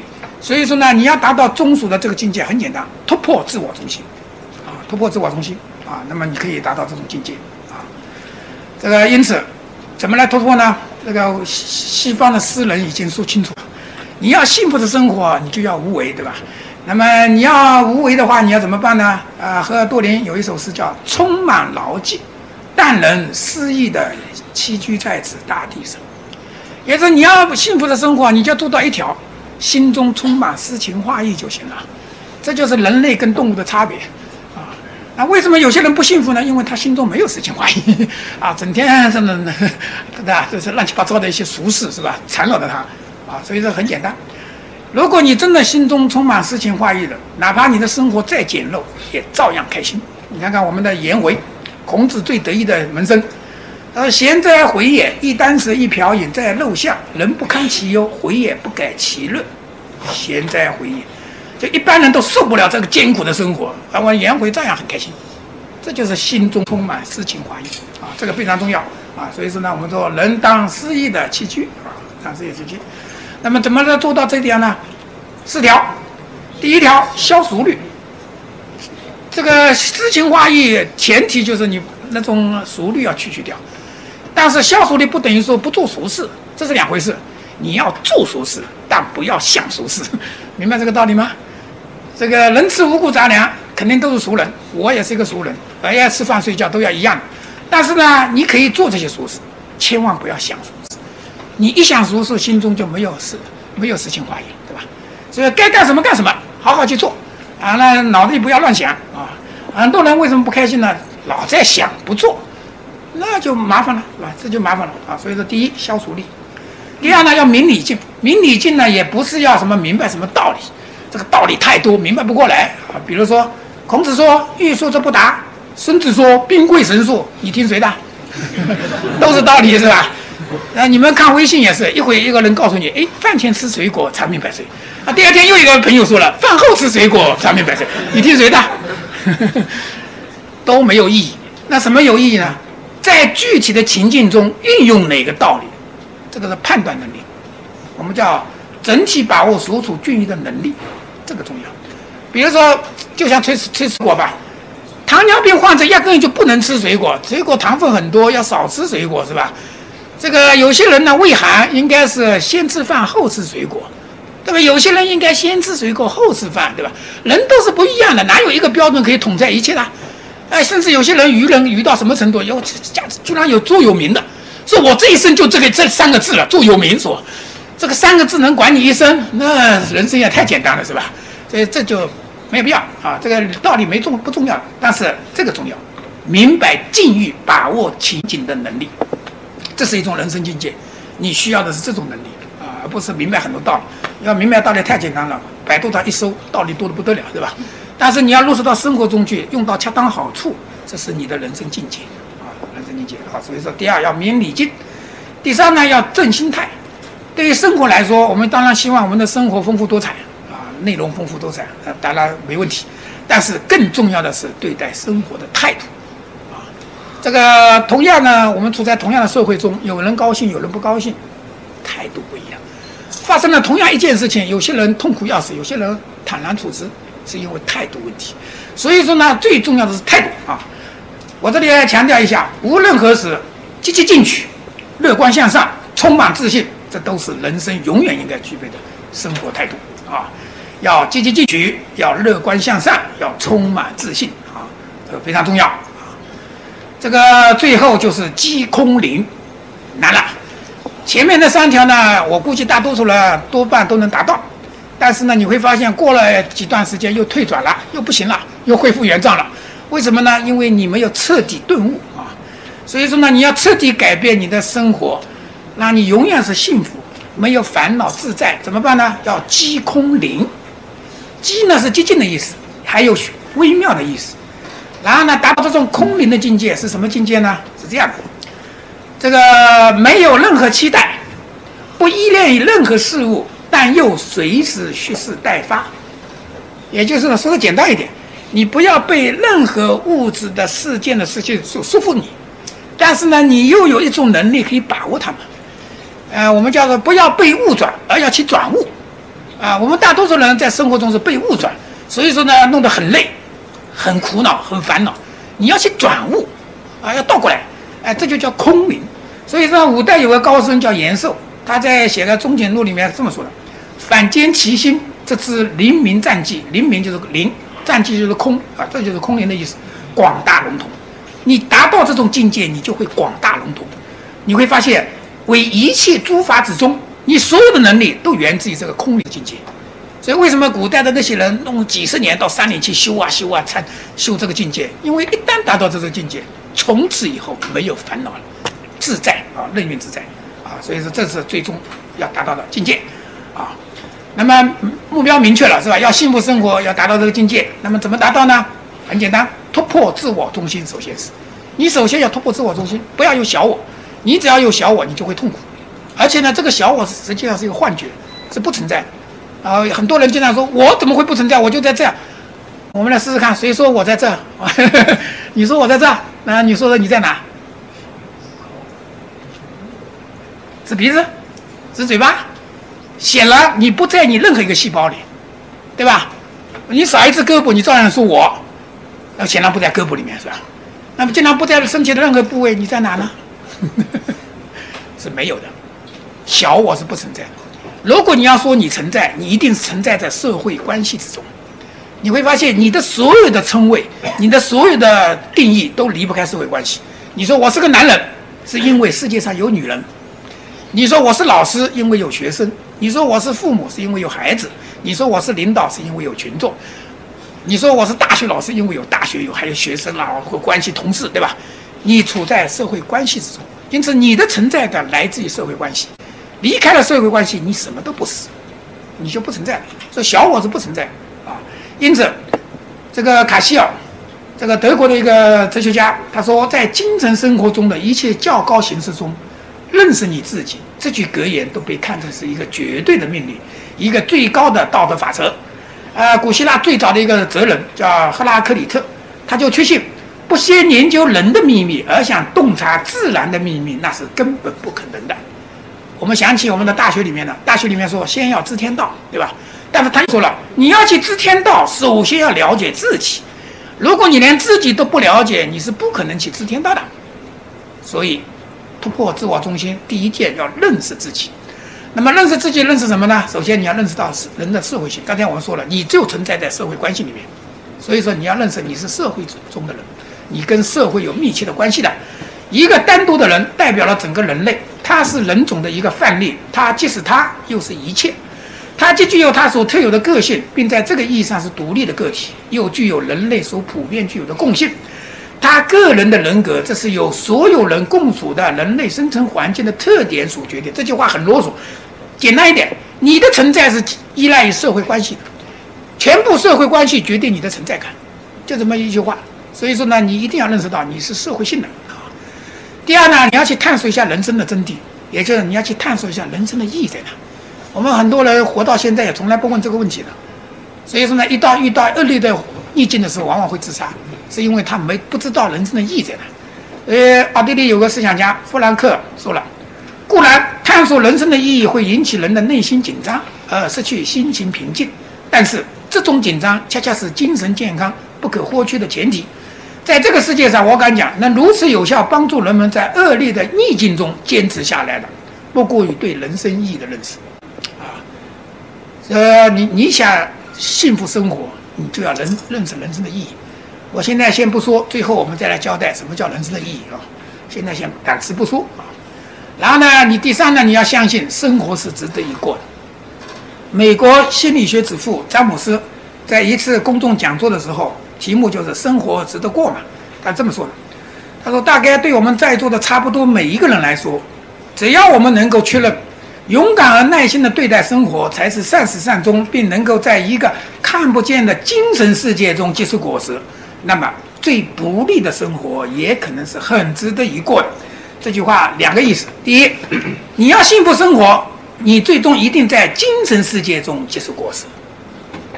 物质世界中结不没法结出果实的，因为一切物质的东西都是虚妄实的，只有精神才是实实在在的。所以说呢，你只有在看不见的精神世界中能够结出果实。你认识到这一点，你才会发现最不利的生活也很可能值得一过。比如说要饭的生活，非常值得一过。你们没有要过饭，我要过一个礼拜的饭，我可以告诉你，料上的饭很值得一过。你们不不相信，可以去试一试啊，试一试。相信不管什么生活都是值得一过的啊。然后呢，道理当然简单是吧？那么怎么到底怎么来摆脱我执呢？我们中国古代的圣学之道有办法，就是心法。前面一直讲的心法，这个心法的核心就在这两句话：至道本乎一心，心法本乎无助。什么意思呢？世界上最根本的东西在于你的心，这是第一句话。因为你做的一切都离不开心的，对吧？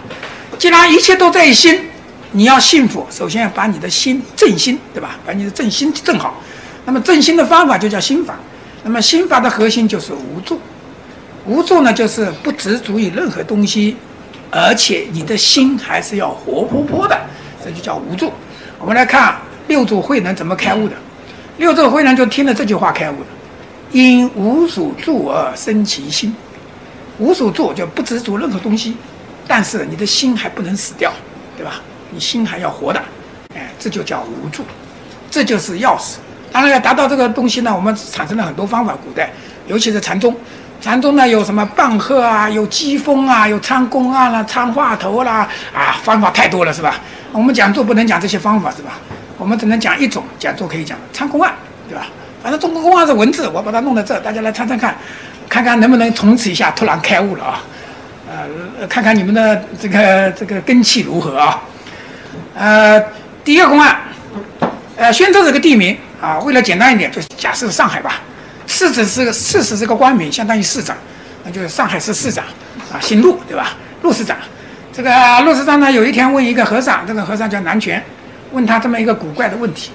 他说，古人呢在瓶子里面养了一个啊，这个大花瓶，大花瓶瓶子口很小，小时候把鹅放进去养，养鹅长大了，长大以后出不来了，那瓶子口太小，出不来了，他就问你，现在呢，你不许把不许把瓶子打破。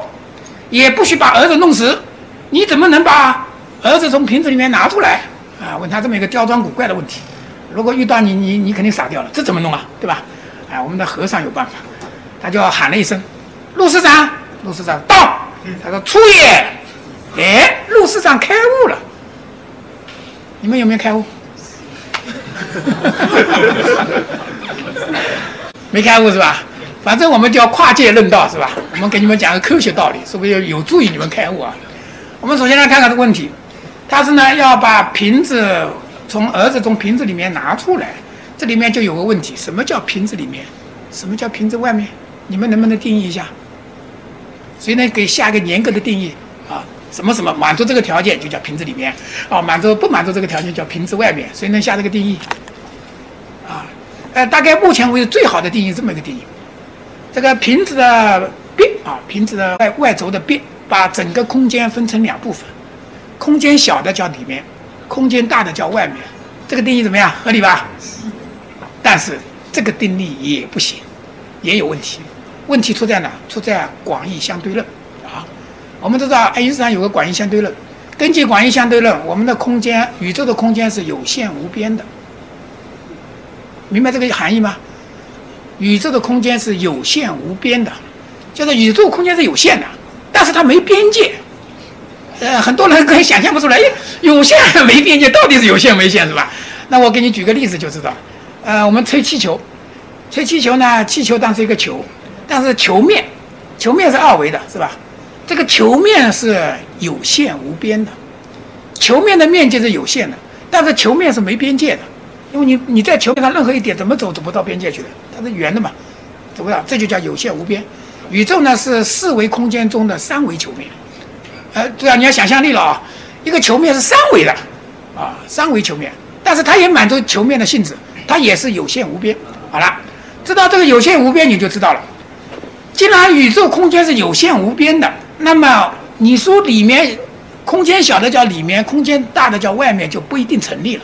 比如说，我把这个瓶子做连续变化，慢慢把它变大、变大，变到一一定的时候，里面空间比外面大了，但是它还是里面啊，对吧？所以你这个定义是不成立的。所以这个问题出在哪？出在你的概念分别，出在你的定义。世界上没有一个东西可以靠语言的概念能定义的，你的所有的概念都不是终结的东西。你如果明白这一点，你就可以开悟了。明白了吗？我启示了一下啊，我用科学来启示了一下，不明白不要紧，我们再来一个，还是这个男权，啊，他有个寺庙，寺庙里面呢有一天跑来一只猫，然后呢这个两边的和尚呢都来抢这只猫，然后呢他师傅一看就跑过去把这个猫拎在手里，他说大家说这是什么？说对了就不杀猫，说错的话我就把猫杀了，然后呢大家都说都不对，他最后把猫杀了。杀了以后呢，后来呢，他大弟子啊，有个叫赵州的从外面回来，回来又要去请安。请安的时候呢，他就把前面的白天的事情跟他说了，说白天有这么一件事情，如果你在现场，你怎么办？考考他。然后呢，他大弟子呢就把鞋一只鞋一脱，戴在头上出去了。他师傅一看很高兴，哎呀，如果你在的话，猫就不死了，是吧？鞋一脱戴在头上，什么意思啊？明白吗？还是不明白是吧？头脚倒立啊！头脚倒立什么意思？也不一定是倒刺是吧？啊，再讲个科学道理啊！我们要跨界嘛是吧？这个大家知道有量子力学啊，这个德国有一个量子物理学家叫薛定谔，啊，他是我们量子理论的波函数理论的提出者。那么他为了给老百姓讲量子力学的思想，然后呢，他就设计了一个薛定谔猫的这个思想实验，也是猫啊，因为他是猫嘛，我们也讲猫是吧？然后呢，这个思想是这样的，他说在一个封闭的箱子里面关了一只猫，呃，箱子的上方呢有一个量子装置。如果这个量子装置有量子事件发生，它就会启动一个机关，释放一个锤子，把一个瓶子打破，瓶子里面有氰化物流出来，猫闻到氰化物死掉啊！氰化物是剧毒物品。如果这个量子事件不发生，瓶子就不会打破，猫就不会死掉，对吧？因此呢，猫的死活就跟量子事件是否发生关联起来。而量子事件是否发生，可以用量子力学的波函数来描述。因此呢，这个猫的死活就可以用一个波函数来描述它。好，现在呢，来，他提了一个问题：不许看箱子，让你猜某一时刻箱子里面的猫是死还是活。你们会怎么猜？啊，聪明一点的老百姓会这么猜：箱子里面猫不是死就是活，两者必居其一，对吧？但是。这个回答也错，我们薛定谔非常认真的告诉你错。那你想知道答案吧？他告诉你，根据量子力学，箱子里面猫，只要你不去看它，它永远处在又死又活的叠加态。一只猫又死又活是什么意思啊？你看过这只猫了吗？哈 又是死的又是活的，有没有看到？没有是吧？这就是量子力学。你不要认为量子力学错啊，量子力学没错。你们的手机都是用量子力学的原理造出来的。如果你怀疑量子力学，你先把手机扔掉，对吧？你用了人家的产品，还再说人家是坏的，那什么不不道德？那么为什么会这样呢？那么我们来看看量子力学的基本思想。量子力学是目前为止对世界万物解释的最好的一个科学理论啊，目前为止最好的。他有三个基本的观点。这个三个基本我说出来，你们可能都大吃一惊，因为呢，都跟你们日常经验背道而驰的。但是你们注意，不是他错了，一定是你们错了啊！我们的经验经常会出错，对吧？因为以前没有没有哥白尼的时候，我们经常出错，地球是平的，对吧？啊，太阳绕着地球转，是吧？以前都这样，但是我们的经验是有问题的。那这也一样，他说了，第一个结论，根据量子力学，我们日常生活中看到的一切都是虚妄不实的，不真实的。你看到这一个瓶子，他告诉你这是虚假的，不真实的，同意吗？我相信你们大多数人不同意，因为我们你们从小受到的都是唯物论的教育，而且你们不但是受唯物论的教育，而且本来的马克思唯物论还是辩证唯物论，你们辩证两个都不懂，就知道机械唯物论。于是乎呢，你就认为这个东西这个这个客观存在，不依赖人的主观就存在在那的，你说他不看他，他就不在了，怎么可能呢？是吧？但是你认为。它是客观存在的。我现在问你，请你证明它是客观存在的。谁能证明？没有一个人能证明，因为你证明过程就是一个主观过程。你要客观证明它客观存在，人是做不到的。但是我要证明它不是客观存在的，太简单了，易如反掌啊！我现在给你们证明一下啊，用我们的科学原理证明一下。你看到这个，摸到这个，你就认为这边有个东西。我请问你这个地方看不到也摸不到，这里面有没有东西？也有，有空气、氧气、氮气。氧气是分子组成的，分子是原子组成的，原子由质子、中子、电子组成的。这里面也一样，归根到底也是质子、中子、电子组成的。也就是呢，构成这个东西跟构成这东西是一样的。那么起码我可以得出一个结论：哪怕这些物质真的存在，跟你能不能看见没有关系，因为看不见的也有。看得见的也有，那当然没关系了，没有直接因果关系，对吧？好了，我们再来看，晚上做梦你能看到东西，看电影能看到东西，海市蜃楼你能看到。我问你，这看到是真的吗？你一定说不是真的，是假的。我们又得出一个结论：即使看到的东西，也未必是真的。现在把这两个结论合到一起去，你还说它是真的？你没有任何理由说它真的，逻辑推出来的是吧？那么你看到什么呢？我可以告诉你，看到的压根就不是物质，你看到的都是光，光不是物质，光没有质量。根据爱因斯坦的广义相对论，光不是物质。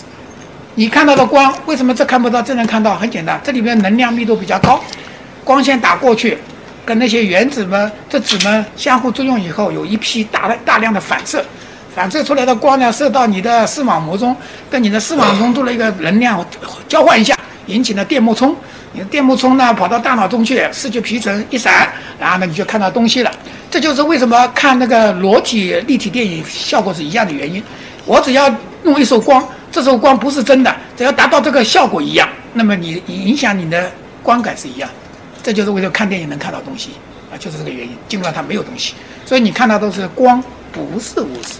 这为什么看不到呢？因为这里面能量密度比较低，光大多数穿透过去，反射的很少。不足以引起你的视觉的反应，所以说呢，你看不到它，啊，要这样。那么这样一来的话，你可能还有一根救命稻草。现在你有一根救命稻草了，就是哎，对，物质看到的都不是真实的，但是毕竟你刚才说的那些质子、中子、电子还存在呢，那是客观的吧？好了，量子力学第二个结论就出来了，在微观世界中，粒子的存在性是依赖于主观观测的。什么意思呢？那些质子、中子是不是存在？依赖你观测的，你不看它。你不能说它存在，也不能说它不存在，哎，就像那只猫一样，你不看它，它又死又活。那么你怎么知道它死活呢？你可以看，你打开箱子一看，它要么死要么活，两种必须其一。但是你不看它，你不能说它是又死又活。这就是我们的波粒二象性。我们都知道，我们物理学中有个波粒二象性，波粒二象就是指的这个原理，也就是呢，物质微观世界中物质存在依赖主观观测，这就是我们的佛教中的观念，万法唯心是。就是一切看到的现象都是你主观观测的结果。你如果不看，你离开这个房间不看，你不能说这有一瓶水，你也不能说这有没有一瓶水，你不能说它是又有又有又没有。啊，进来一看有，啊，你叫做有，没有也没有啊，你是因为你观测的结果。啊，这就是量子力学的第第二观点。第三观点呢，他说没有任何物质的真空可以产生物质效应，也就无中生有。就是呢，就是老子说的“无生有，有生万物”，对吧？我们都知道，是吧？哎，量子力学也这么认为，而且呢，我们的《心经》也这么说，《心经》说：“色不异空，空不异色，色即是空，空即是色。”对吧？色即是空，你看到的这个物质现象实际上空的，空即是色，没有任何物质的东西可以产生物质效应，空即是色。你看，跟我们佛教一样，哎，很有意思吧？所以说呢，这下明白道了吧？还不明白？想想我们的庄子吧。庄子说要坐忘才能悟道，物我两忘。刚才说了，你只要一观测，就他说，他说的一定不是道。什么是道？道就是叠加态，整个宇宙是一个整体观念的一个整体，这就叫道。因此你要去悟道，一定不能主观观测，也就是一定不能用你的思维，一定不能用你的语言。因为刚才说了不可思议是吧？言语道断，所以说你要做到物我两忘。这就是庄子的那个坐忘论，物我两忘，你要把主观忘掉，你要把客观也忘掉，物我两忘，那么叠加了是吧？这就是道。啊，那我们看看老子怎么说的。老子说的话跟量子力学的一模一样。啊，老子里面有一段话是论述道的，他说：“道之为物，为恍为惚，恍恍恍惚惚的，不确定。哎，他说恍兮惚兮，其中有象；也是恍恍惚惚，哎，里面有波动效应。”但是呼吸恍兮，其中有物，哎，不一定是波，哎，有可能是物啊，粒子，对吧？波粒二象性嘛，啊，其中有物。他说凹兮敏兮，其中有精，精是什么呢？是气之极也啊。中国古代精是气之极也。那么气呢，相当于能量啊，能量之极，那就是量子。他说量子是真的，量子力学就在建立在量子力学，对吧？量子真的。他说其精甚真，其中有限，它里面有波动效应，有生发性。这就老子的认为。这个老子的这个观点跟量子力学的观点是一模一样的，对吧？厉害，中国古代人厉害吧？有些人经常说，哎，中国古代也没做科学，也没做实验，他们怎么会认识这么清楚呢？很简单，这就是我们非线性动力学、非线性科学中的一个观点：跨越尺度的自相似性。道无处不在，在每一个层次，在宏观层次有，在微观层次中，在常规层次也有道。既然它无处不在。你可以从日常生活中去体悟到，你也可以从微观世界中去体悟到。所以说呢，既然是道是无处不在的，世界上就这么一个道，那么不管你用什么方法体悟的，一定是一样的东西，对吧？所以说呢，很很简单，科学走到现在，终于走到了中国古代道的层次了，所以它会很多结论都是相相同的，这也很正常啊，这也很正常啊。所以说呢，这下明白什么叫道了，是吧？如果还不明白，说明你有语言障碍。所以说呢，我们要讲讲语言了。因为我们假如说中国古代呢，这个和那个禅宗喜欢用子跟月的关系来定义语言跟道的关系，啊，就是语言跟道的关系。比如说天上有个月亮，现在呢说一个小朋友从来没见过月亮，然后呢你指给他看，那是月亮，小朋友肯定认为这是月亮，因为他从来没看过月亮嘛，是吧？你说那是月亮哦，这是月亮是吧？这就子跟月的关系啊。我们来看看子跟月的关系很复杂的啊。一个小和尚问他师傅：“我说我不问子，我要知道什么是月。”他说：“哪个不是你问的子啊？你问的都是子，对吧？因为问出来都是语言，语言就是子，语言不是月，对吧？”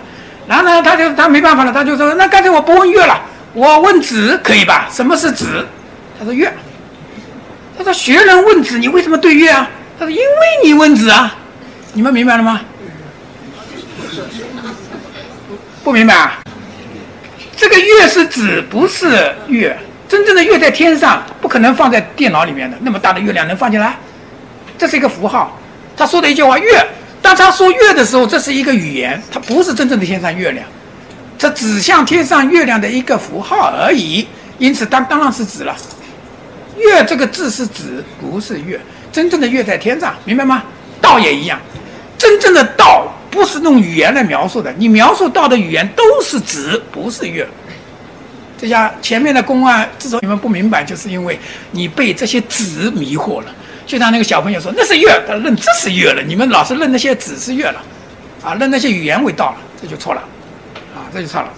好，那么明白这个道理，我们再来唱一次，看看大家能不能唱开了啊。这个有一个小和尚照顾他师傅起居，然后呢，他师傅呢突然发了慈悲之心的，久久看着他。他说：“我要告诉你秘密了哈。”这个小朋友，这个小和尚一听很高兴。师傅要告诉秘密，当然很高兴。他说：“师傅说，师傅说我说的话你还相信吗？”他说：“师傅说的话肯定相信的。”然后呢，他就跟他徒弟说了：“请你从这边走到这边来。”然后那小徒弟就抬腿要走，刚想走，他师傅就骂他：“说你这没出息的，我叫你干什么就干什么，滚出去！”骂出去了。骂出去呢，外面另外一个和尚知道这件事情，他说：“你不行，我去。”又来了一个。然后呢，他师傅又把前面的话一说，他说：“我要告诉秘密了，你还听不听我的话？”啊，师傅说的，我肯定相信的。啊，师傅说：“请你从这走到这边来。”啊，新来的那和尚站那就不动。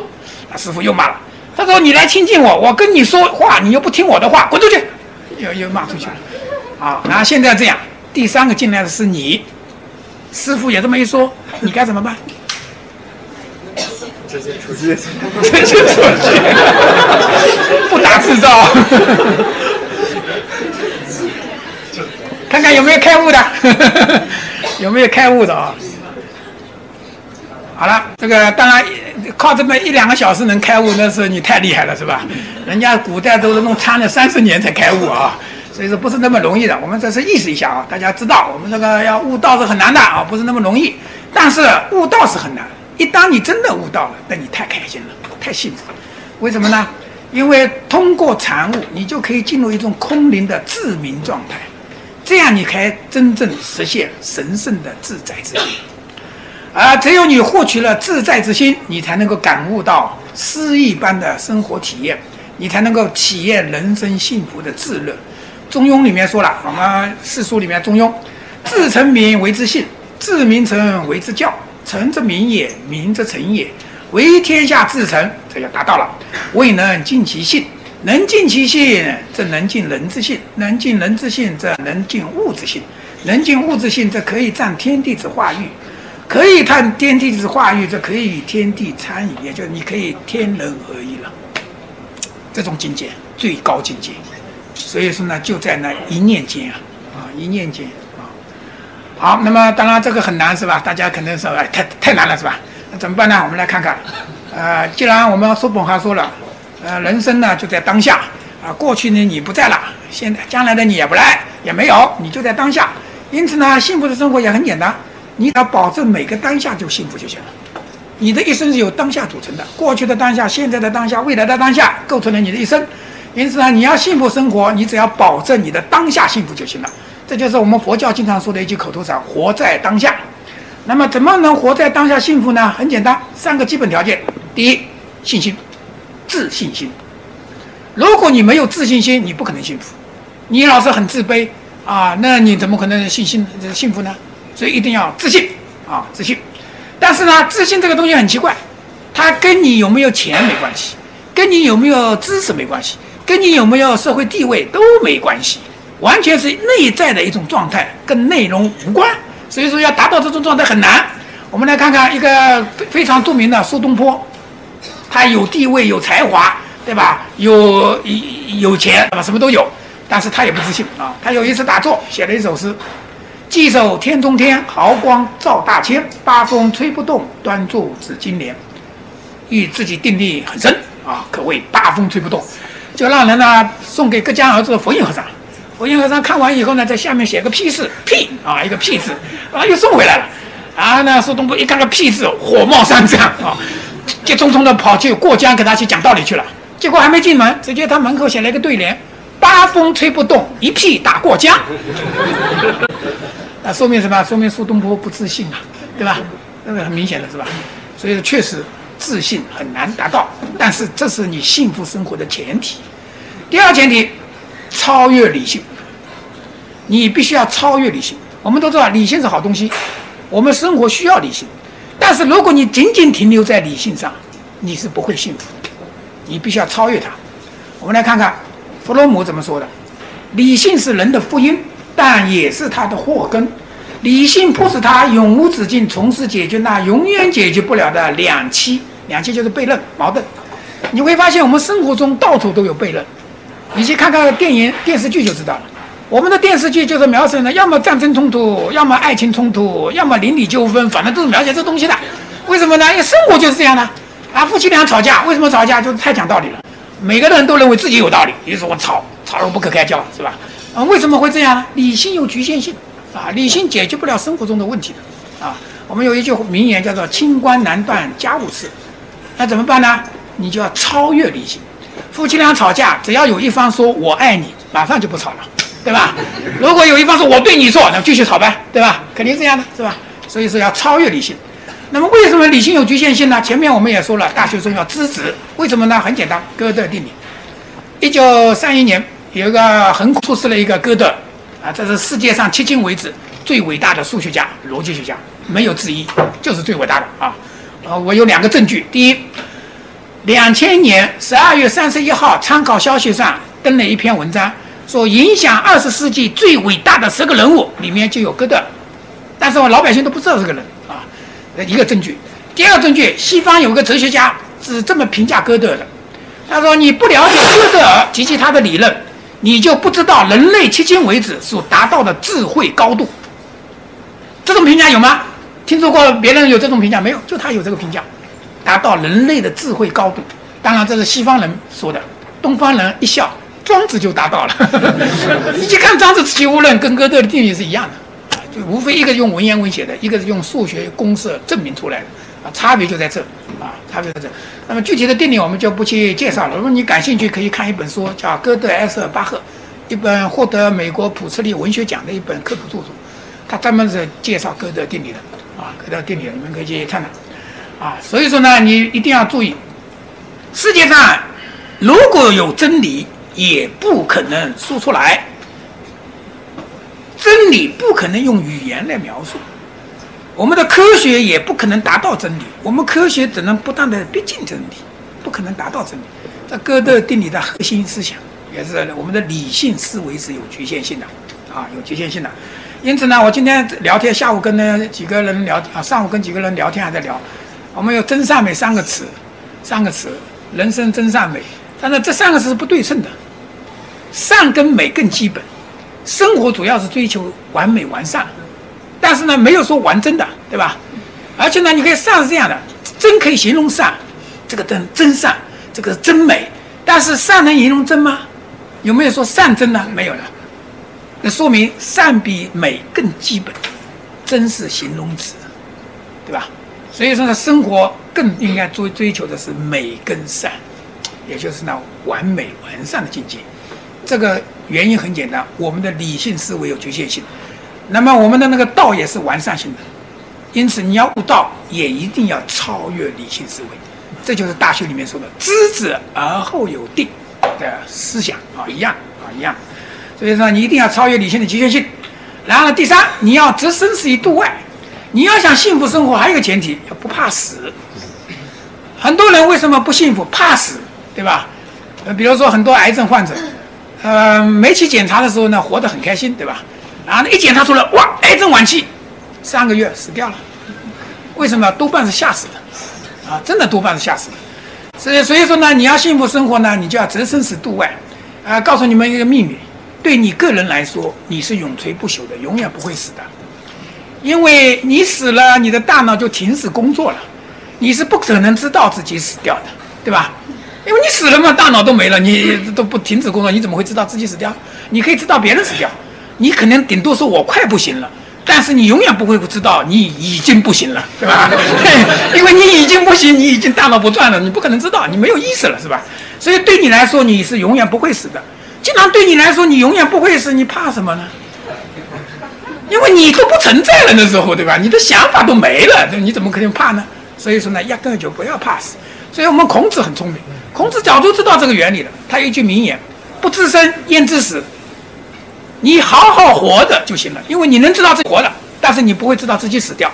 因此呢，你每一天都过得很充实、很幸福就可以了，死跟你没关系啊。所以说要置生死于度外啊。就像这个这个法师啊，这个禅师，这个九十多岁啊，走山路，下雪天走山路，不小心一下滑了一跤，摔到悬崖下面去了。最后呢，摔了十几尺，被一棵树打毛了。同伴啊都很直接，都去看他。然后呢，只见他神色不变，不怕死，对吧？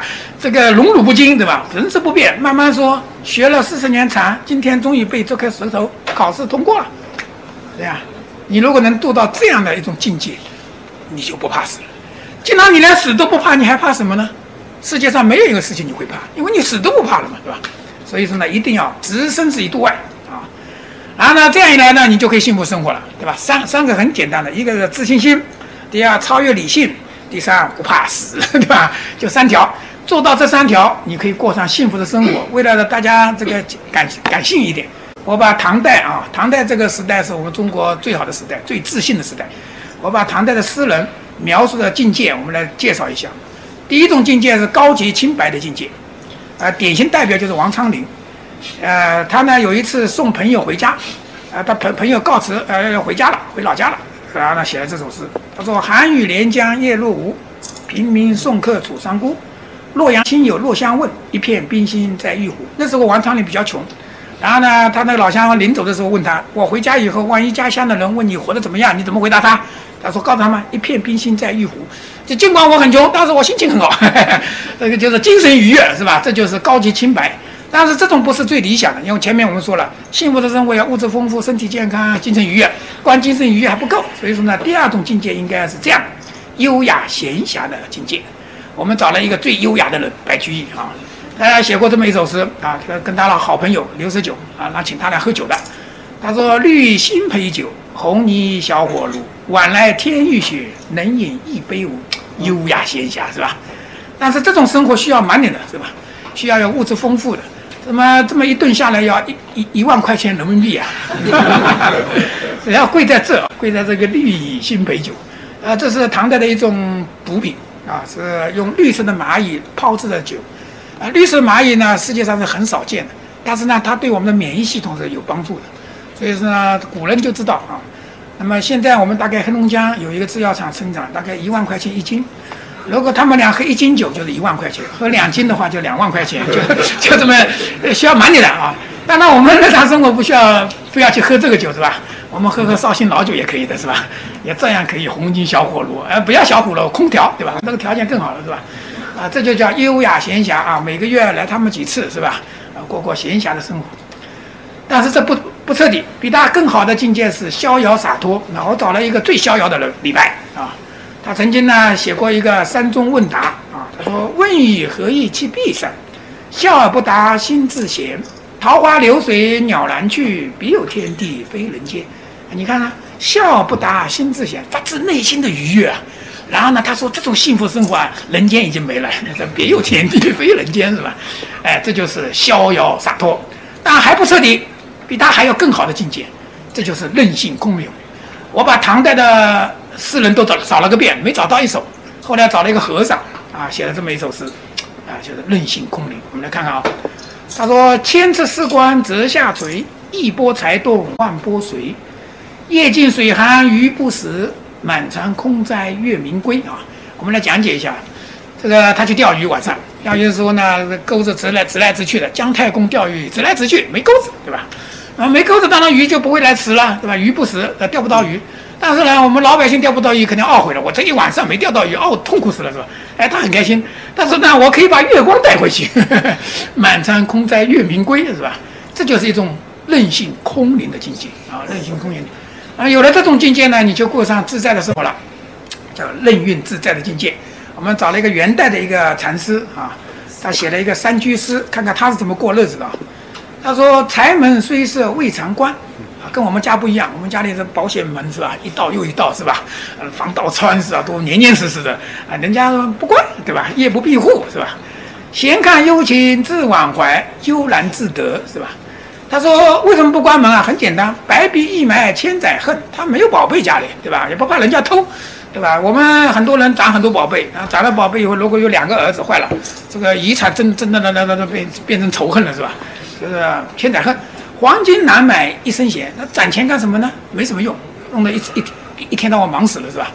黄金难买一身闲，云霄笑照闻闻寒步，日落秋林见远山啊，就是我们陶渊明的“采菊东篱下，悠然见南山”，是吧？古柏烟消轻骤咏，是非不到白云间。那没有是非啊，没有烦恼啊，这才是真正的幸福生活啊。当然，这种生活呢，应该都是我们的理想状态下，每个开悟的人可以达到。我们普通老百姓也许达不到，是吧？那怎么办呢？这样，日常生活中也有办法的，也可以幸福的啊。所以我们专门讲讲日常生活中的一些准则。那么要讲他呢，我们先来看一下电影大师啊，英国的卓别林，他在一九四零年拍了一个电影叫《大独裁者》，讽刺希特勒的。这个电影最后呢有一段独白，我把它重新翻译了一下，因为别人翻译的不好啊，这个有点腔给你学啊，这个不不对对这个汉语不通啊，所以说我重新翻译了一下。我这个翻译的很好啊，我来读一下，肯定是很好的，是吧？这个生活之路可以是自由美好的，可是我们却迷失了方向，贪婪毒害了人们的心灵，仇恨是世界分裂，把我们驱入无尽的苦难和流血之中。我们显示了速度，速度却阻隔了我们彼此的联系。机器带来了财富，而我们却依然贫乏。知识使我们原形乖僻，我们的才智冷酷无情。我们思虑多而体验少。须知，比机器更重要的是博爱，比才智更重要的是仁慈。如果没有这些品质，生活就会变得动荡不定，一切都将不复存在。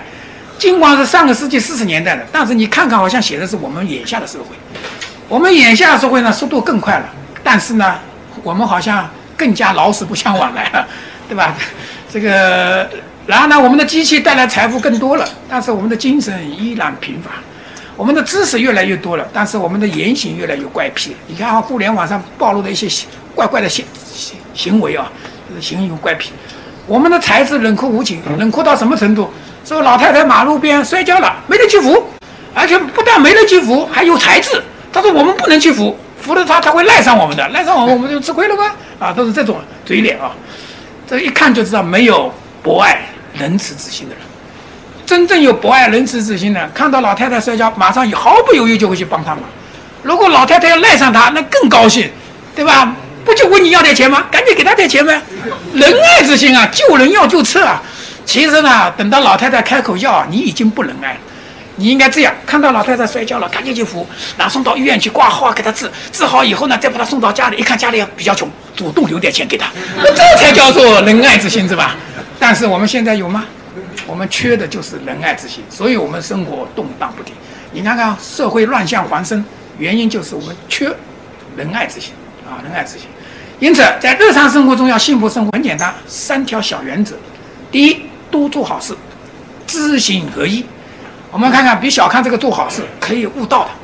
我们有一个鸟巢禅师，唐代，这个有一天呢，这个白居易在杭州做刺史的时候呢，就参拜他，他就问他一个问题，他说一天二十四小时啊，古代的时是时辰的时啊，一个时辰相当于两个小时，我们现在叫小时，就是因为比他小啊，所以叫小时。这个一个二十四小时，他说如何修行？他说才能够得到啊？他说很简单，不做坏事，做好事就行了。他说你这个道理，三岁小孩都明白。他说是的，三岁小孩明白，一百岁老头做不到。所以说道理不是明白的，你要知行合一。如果你做不到，你嘴上老是说要做好事啊，什么都那就是圣人表，对吧？所以说呢，一定要多做好事啊，多做好事，要知行合一啊，要知行合一。第二，要学会舍得啊。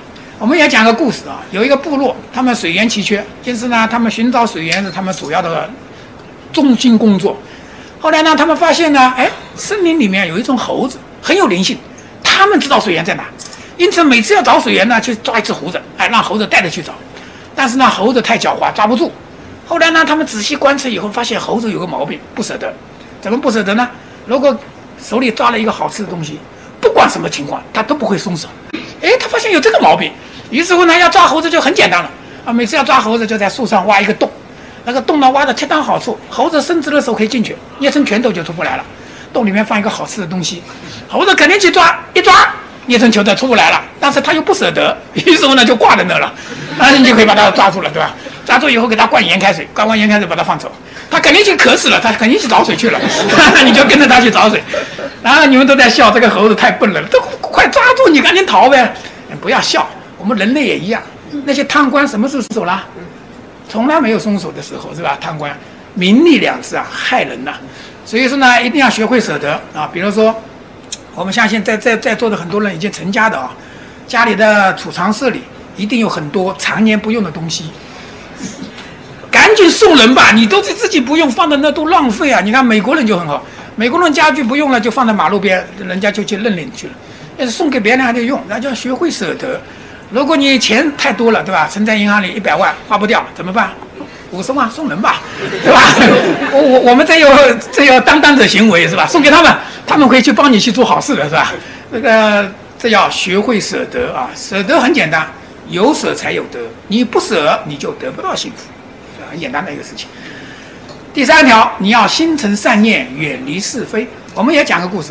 刚才说东坡呢跟佛印是好朋友，经常在那聊天。有一天呢，我们苏东坡呢没事问事，又在这问这个佛印了。他说：“大师，你看我做的这像什么？”大师说：“哇，像一尊佛。”然后呢，苏东坡反击相承。他说：“但是我看你倒像一堆粪。”然后呢，这个佛印和尚也不生气。他说：“是吗？”啊，不生气。那佛那个苏东坡觉得很奇怪，他说：“大师，刚才你说我是佛，我说你是粪，你应该生气啊，你为什么不生气啊？”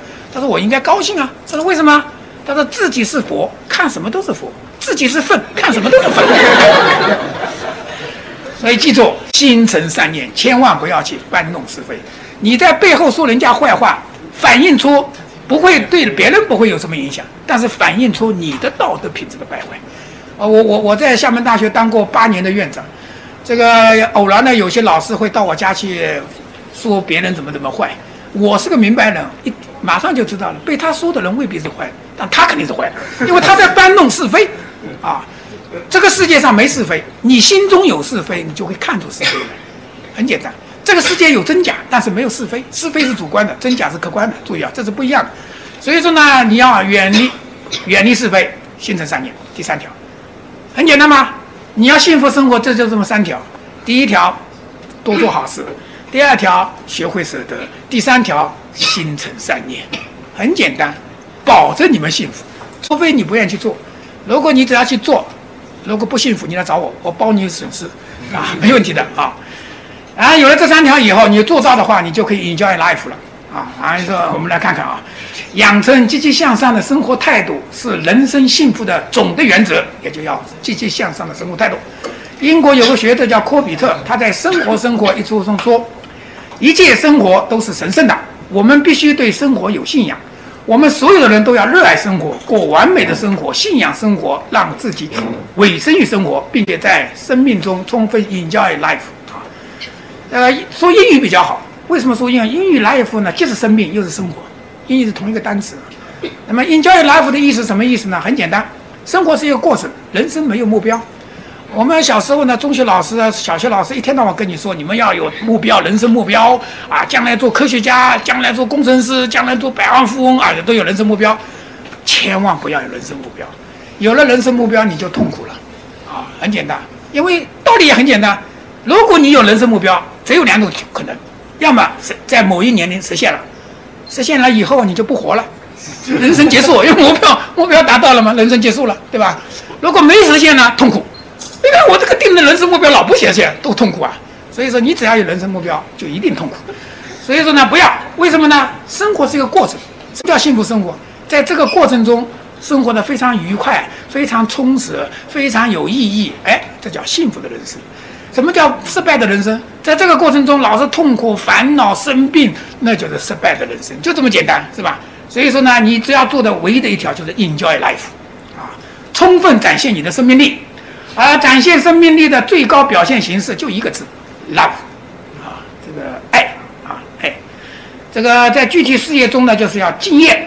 爱民奉献，一看好像是口号是吧？但 是我是发自内心的让你做到这，你才能够幸福。道理很简单，你只有敬业了，你才会闲暇。你为什么觉得很天天很忙？其实是心累。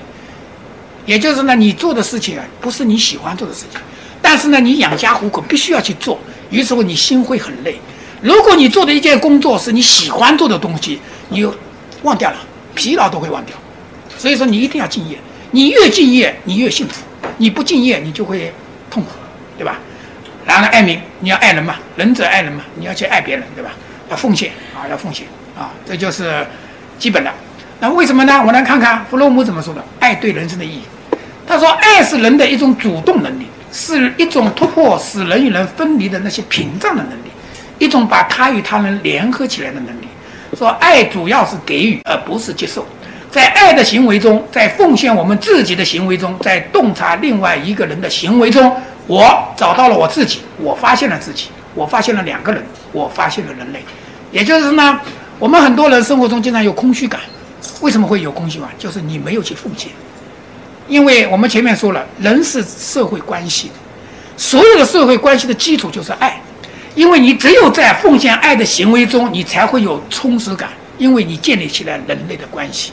你才会体验到存在感，你再不会空虚，所以说这是唯一的幸福之路，啊，在物质领域也一样。我们老百姓很多有一种错误的观念，老认为我有很多钱就是富裕，错。看看什么叫富裕啊？在物质领域中，给予意味着富裕。富有并不是说拥有很多财物的人才富有，而是慷慨解囊的人才叫富有。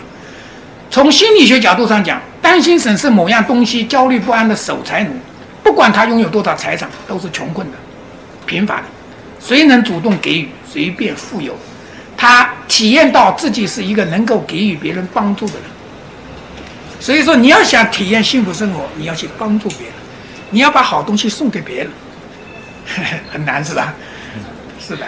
所以生活的意义在哪？前面我们没说，现在可以告诉大家了。奉献乃是生活的真正意义。呃，结过婚的人一定会理解这一条。因为你会发现，结过婚的有孩有有自己的孩子，你对自己孩子做任劳任怨，做所有的奉献，你觉得很充实、很值得。一样的，你去给你的亲戚朋友、给你的邻居、给你的陌陌生人去做奉献，你也会有这种体验。他们单单的行为很幸福。你可以看到这些小伙子吧、姑娘嘛，我跟他们接触比较多，他们很天都是笑眯眯的，很开心，因为他们在做奉献。所以说呢，他会真正体验到生活的意义，乐趣无穷的，而且。只有了解生活的意义在于奉献的人，才能够以勇气以及较大的成功机会来应付其困难。也就是你想事业有成，你要学会奉献。我举个个最差的例子，《水浒》有没有看读过啊？《水浒》《水浒》里面，宋江这个人武功不行，智慧也不行，但是他为什么是梁山伯的第一把交椅啊？很简单，他经常搞奉献。对吧？看到一个兄弟，兄弟五十两银子拿路上用吧，对吧？看到一个兄弟，兄弟这二十两银子就带着吧，你就带走吧，他就干这个事情。于是乎呢，选举头的模式，大家都拥戴他，对吧？他奉献啊，当然这个是已经是低级低层次的奉献啊，更高层次应该去关爱啊，关爱我们的社会，关爱我们的所有的这个受苦受受难的这个芸芸众生，是吧？所以这样的话，你才能够事业有成啊，事业有成。好了，那么最后呢，我们来总结一下，我们这个讲座讲到现在，根据我们圣学的要求，实际上讲的就是八个字：积极进取，随遇而安。当然，这八个字我讲给很多人听了，很多人经常跟我说：“周老师，这八个字是矛盾的，不矛盾啊？”我们来解释一下。冯友兰是北京大学的已故的一个著名的教授啊，他写过一个新诗训，他说了：“君子做事，乃应该，乃因其应该做而做之，这就叫积极进取。就是你的责任，你该做的事情，你要全力以赴去做，这就叫积极进取。”他说：“成败利害，君所不计较。至于这件事情对你有什么好处，能不能成败？”你不用关心，这叫随遇而安。所以他的气概是一往无前的，他的心境是空客无瞻之地。所以你要生活幸福，你要心这个心态非常好，你你你你就要做到这，积极进取，随遇而安啊。如果不理解，我们再找一个人，庄子。我们刚才说了，庄子的整个系统这个心法，那么最后呢，他是讲应帝王呢，就是在应用到生活中去了。他讲的这么一段话，就是积极进取，随遇而安。他说：“圣人之用心逻辑，不将不迎，因而不长，故能胜物而不伤。”什么意思呢？他说：“圣人呢，跟我们老百姓不一样，在哪呢？他的心就像镜子一样，这个东西来了，镜子里面就有；东西拿走了，镜子里面没有，就没了。但是我们老百姓呢，上个礼拜发生了一个不幸的事情，这个礼拜还在耿耿于怀，还在不开心；下个礼拜一件事情还没来，这个礼拜就开始担心了，呃，睡也睡不着觉，是吧？这叫又将又迎。”什么叫将呢？将呢就是过去的事情，老是耿耿于怀，叫叫将；迎呢就是还没来的事情，老在担心，叫叫迎。圣人是不将不迎，因而不长。一件事情来了，就努力把它做好；过去以后就不要放在心里了，叫因而不长。所以呢，故能胜物而不伤。他可以把事情都做好，去转物，而内心不受伤，愉快、开心。所以说，这就叫积极进取，随遇而安。如果大家还不明白的话呢，我就认为你们是外国人了，是吧？那我就写英语吧。积极进取，随遇而安的英文是这样的：Do the best, what you want to do. Don't care about the results, and always enjoy life in any situation. 就把你想做的事情做得最好，不要关心它的结果。在任何境遇下，你都要 enjoy life，这样你就会永远幸福。啊，最后祝大家生活幸福，谢谢大家。呃，这个是我的所有的联系方式啊。如果你们想跟我联系啊，呃，如果还想跟我来禅修，也都可以跟我联系。我们最近正好在报名禅修班啊。这个禅修班是这样，我在厦门跟杭州八月份都会搞一个禅修班，呃，七天，呃，七天要是封闭训练，啊，按照我们禅宗，因为我是我师傅的妙严法师呢，是禅宗第四十七世。我们是按照禅宗的规范的禅期制度来禅修。如果你们感兴趣的话呢，呃，可以跟我联系。那么七天是这样，我们会找一个比较安静的宾馆，啊，比如杭州呢，应该在青岛湖，啊，然后呢，厦门呢在长泰那边一个安静的地方，然后呢是七天是封闭训练，报到那一天手机要没收，啊，然后呢结束以后再还给你。这个这七天期间不许用手机，啊。我们会留一个紧急电话号码，如果家里有事情可以打那个紧急电话，啊，呃，这这七天，如果你们感兴趣呢，可以跟我联系啊，反正我这边邮箱啊，我这边我们有报名表，你要索取报名表，我可以发给你们啊，这稍微做个小小广告啊，我们是公益事业，公益事业呢就是我不收任何培训费，但是呢食宿费自理，就是你们住的宾馆的费用要自理的啊，这个我不能帮你们掏是吧？啊，大概这样啊，呃，最后大家看看有什么问题，我们也可以交流互动一下啊。大家可以，因为时间也比较长了，他回答两个问题。呃，张老师您好，刚才您讲的那个减肥没有讲。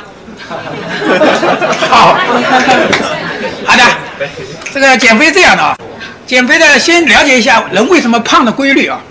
人胖的规律很简单，每天摄入的能量。大于消耗的能量，你就会胖。注意是能量，不是饭量啊！呃，很多人呢经常跟我说：“周老师，我吃的很少了，我为什么还胖啊？”是啊，你吃的是很少，但是你吃的能量很多。比如说你每天吃一斤草，那能量一点点是吧？那每天吃一两糖，那能量就很大了是吧？所以跟你吃的量没关系，跟你的摄入的能量的总量有关系。所以说你要保持你的不胖，你要做到每天摄入的能量要小于等于消耗的能量。因此呢，你要两头控制。第一呢，摄入能量要控制，那么这是一个饮食结构问题。那么我们中医呢有一个呃历历史上有一个非常好的饮食结构，比较适合于我们黄种人。就是呢这样吃的最多的应该是五谷杂粮，然后呢再多吃点蔬菜，少吃一点水果，然后呢再少吃一点点的肉类啊，包括牛奶啊、鸡蛋这种肉呃动物蛋白，然后呢再一点点的调味品。那么这是我们称为叫倒立的金字塔，你就按照这个倒立的金字塔去做。为什么多吃水呃蔬菜少吃水果？因为水果里面有糖分，蔬菜没有。所以说呢，它们都有微量元素，都有维生素，但是水果跟蔬菜差别就是水果有糖分。那么如果你怕胖的话，糖分的能量比较大的，所以要少吃水果啊。所以这么是一个输入。当然，如果你输入再少，你不消耗也会胖的，对吧？所以说你要消耗，那消耗怎么消耗呢？很多人有个误区啊，一说要消耗，哎呀，那就跑操锻炼身体，你会发现效果很差的。为什么很差呢？我们的身体的消耗这样，大脑消耗的能量多，比例很高。身体消耗能量不多的，啊，所以说呢，你要消耗的唯一的方法，最好的方法，动脑，啊，没事做就做做嘛，奥林匹克竞赛拿来做做，是吧？怎么样？或者说福尔摩斯探案集啊，或者说周易，对吧？拿过来把它研究透了，是吧？每天去研究，哎，你要做这个。其实这也不是我们现代科学已经知道，但是中国古代早就知道。中国古代有个成语叫心宽体胖，哎，心一宽就会胖。为什么呢？你不动脑筋了，你想想看，你不消耗了嘛？那当然就会胖了。这个很简单的啊，那这个是怎么让保持你体体型啊不胖的？然后有些人说我已经胖了怎么办？已经胖了也有办法。我们科学已经发现了，你的脂肪有两种，一种叫白脂肪，不能减，它是生命的必须；还有一种叫褐色脂肪，这就是多余的能量啊，褐色脂肪。但是褐色脂肪要消重新给它分解，需要两个前提条件。第一个呢，要饥饿感四小时以上。就是你经常有饥饿感，保持四小时以下，它会启动这个程序，开始分解那个这些脂肪。第二个，分解过程中需要一种酶参与，我们叫降脂素，没有降脂素参与，它没法分解。因此呢，你要这样，经常要保持饥饿感啊。这个第二个呢，多吃一点富含降脂素的食物，因为它你需要降脂素啊。那么什么是富含降脂素食物啊？太遗憾了。我们科学家研究了半天，就发现只有一种食物富含降脂素，猜猜看什么？苦瓜。肥肉。所以说呢，你要减肥，多吃肥肉。你们肯定觉得很可笑，我已经很胖了，还吃肥肉是吧？说明你们没不知天道啊。首先我刚才说了，你胖不胖跟吃什么没关系，跟你的思路的能量有关系。你保证思路的能量小于消耗的能量。但是里面多吃点肥肉，又何妨呢？没关系，对吧？第二呢，你们有个错误的观念，说老是认为吃什么补什么，这个怪害了很多老百姓啊。比如说现最最近那些推销的核桃，说核核桃长得像大脑，所以呢吃核桃可以补脑，这纯粹是骗人的把戏啊！不要去相信，不可能吃什么补什么。如果真的吃什么补什么，你们现在就不是人了，因为你们什么都吃，猪尾巴吃过就长个猪尾巴啊，吃猪耳朵就耳朵长大了。不可能的是吧？所以说呢，多吃肥肉。其实你们日常生活中，你们可能仔细观察，你们会有这个经验的。但凡瘦的人都会吃，喜欢吃肥肉；但凡胖的人，他都从来不吃肥肉。你应该倒过来想，胖的人不吃肥肉，他没有降脂素，他瘦不下来的；胖瘦的人老吃肥肉，他胖不起来，降脂素太多了，是吧？你要这么去想问题，不就切齐了，是吧？所以说呢。这是一个唯一的一个含有富有，也许有人觉得很奇怪，为什么肥肉里面有降脂素？很简单，肥肉是脂肪，在猪身上脂肪要随时要分解的，分解的话就要旁边都要有有降脂素的，是吧？所以说降脂素一定跟肥肉待在一起的，这也很正常，是吧？没什么不正常的啊。所以，如果实在不想吃肥肉，那么中医有一个方，多吃冬瓜。啊，《本草纲目》有一个叫“有时冬瓜可以延寿”，啊。当然，冬瓜的的现在的《本草纲目》不知道冬瓜的有效成分在哪，反正它的经验啊，多吃冬瓜可以延寿。但是我们现在科学发现了，有效成分主要在那个冬瓜囊里面，就是我们不吃的，就是买了东西扔掉了啊，扔掉了。有效成分在这里面，因此呢，以后吃冬瓜那个东西不要扔掉，你把它晒干，晒干以后呢，搓成粉末，放在茶叶罐里面代茶饮，也就人家喝茶你就泡这个喝，啊啊，可以保证你可以减肥，有效的。啊！啊，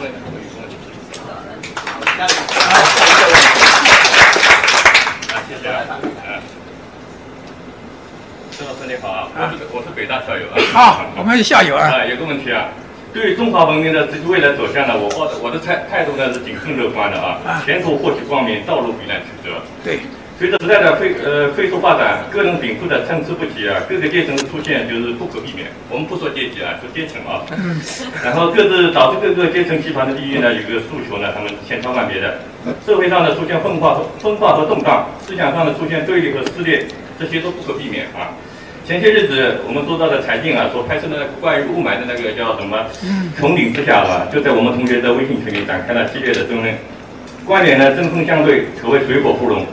有的甚至要撕破脸，要绝交了，到这个程度啊！我们都知道啊，CCTV 的这个新闻联播呢，和网络的传媒呢，这个报道呢就大相径庭啊。不知道那些居庙堂之高者和包括你参谋兄所在的那个名流贤达们，准备采取什么措施来弥补这个裂缝，取得社会的最大的公约数啊？呃，正如著名的学者费孝通先生所言啊，我们的理人生理想，他们他提出的人生理想就是说，社会理想应该说是啊，各美其美，美人之美，美美与共，天下大同。当然，我我们如果真能按照费费老的这个思想去实现的话，那么中华文明的将来的道路一定会越来越宽广。我想听听昌乐兄的见解，谢谢。嗯，呃，这是个大问题啊。我们全球的有一些呃知识分子也在关心这个大问题，就是全球化。也就是呢，全世界实际上不管哪个国家都面临同样一个问题，就是呢，我们现在处于一个信息社会，未来说不定还会到智能社会。这个社会的传统文化，我们称为叫第一轴心时代，就是呢，像像那个古希腊、中国的春秋战国啊，啊、印度的佛教佛陀时代啊，你会发现都在那个时代，公元前五百年左右，同时诞生了全球的早期的那个那个价值体系啊，我们的价值体系，我们称为叫第一轴心时代。那么现在呢，西方很多学者认为我们现在正处于第二轴心时代，原因很简单，我们现在社会生交往方式跟古代已经很大不一样。我们有网络很发达，我们的交不像以前都是这个一手交货一手交钱，现在我们网络上呢可以什么两个人不认识都可以网络交。那么我们生活生活方式，我们人际人际这些关系的建立的途径跟以前不一样，所以说呢，我们的价值传统的那些价值的东西不可能完全用拿来了，那么这就需要重建我们的价值体系。那么这个重建过程中有几个因素要考虑，第一最重要的就是全球化，也就是你如果你我们现在讲国学，只是炒冷饭的讲是毫无意义的。因为你把古代中国古代那些文化原封不动搬过来，那么中国一定像以前一样越来越衰败，肯定是无意义的。那么你要做什么呢？你要把全球的优秀文化的基因，给它重新整合，形成一个全新的文化。要从这个角度。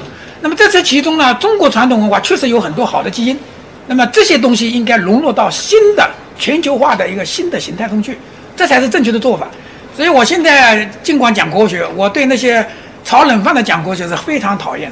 比如说，我们现在很多父母亲一说要小孩学国学，就让他读《弟子规》，绝对不要去读。《弟子规》这个东西是清代的时候搞出来的，这个是奴性教育，对你的好孩子的成长是没有任何好处的。它完全是奴性教育，绝对服从父母，不从错父母错了你也要跟他。这种教育是，你的孩子就完蛋了，就是没有是非之别的。这这不要不得。如果你一定要学古代，就先读大学，大学就很正气啊，没问题的，对吧？直接读学大学就行。就这就是说，我们中国古代有很多糟粕的东西，有些东西呢已经证明在历史上已经不行的，那不要再去翻翻出来。那么还有一个就是要必须要跟现代科学结合起来，因为人类发展到最近三百年，真正的进步来自于科学技术。最近三百年，人类全世界一样。真正进步的科学技术，所以说呢，你把要把中国古代的东西要跟现代的科学技术融合起来。所以我我有一个标准，中国古代的这些东西有糟粕有精华，那么判断标准三个：第一，它符合不符合天道规律，符合不符合科学原理。如果它不符合科学的，一定不要去学。比如说像辟谷之法，现在很盛行啊，动不动就是辟谷，就是饿肚子，这是饥饿疗法，违反科学。肯定不是好东西，对吧？第二个呢，规呃关键的参照标准就是有有利不有利心身健康。如果一个东西提倡的不利心身健康的，比如说有一种邪教，说你每天画三刀，你可以幸福，那不要去学，肯定是违背身心健康的，对吧？你你学这个东西，那有啊，有这样的教，比如法轮功、自焚，不但画三刀，要把你自己烧掉，那肯定是邪的，是吧？所以这就有利于个人的心身健康。第三那个标准，一定要有助于我们和谐社会的发展。你不能一个宗教弄到最后号召大家你你你打我打，对吧？斗争那肯定不好。所以你用这个三个标准，你去甄别中国古代有很多好东西，你要把它继承下来，而且要把它发扬光大。更重要的，要把全球化，要在全球化的框架中把它容纳进去。我之所以现在我我是搞人工智能的，智能科学技术教授，现在基本上都在干这个事情，就是有个愿望，希望呢一方面把我们传统文化优秀的东西把它发扬光大。另一方面呢，也希望我们的老百姓真正能过上幸福的生活。所以说呢，我到处去讲，啊，我天天都在打飞的，啊，现在马上就要回厦门，到厦门二号要到重庆，重庆完了以后，反正整天都在到要到杭州哈，这整天都在转啊，哎，所以说呢，应该这样去做，才是真正的是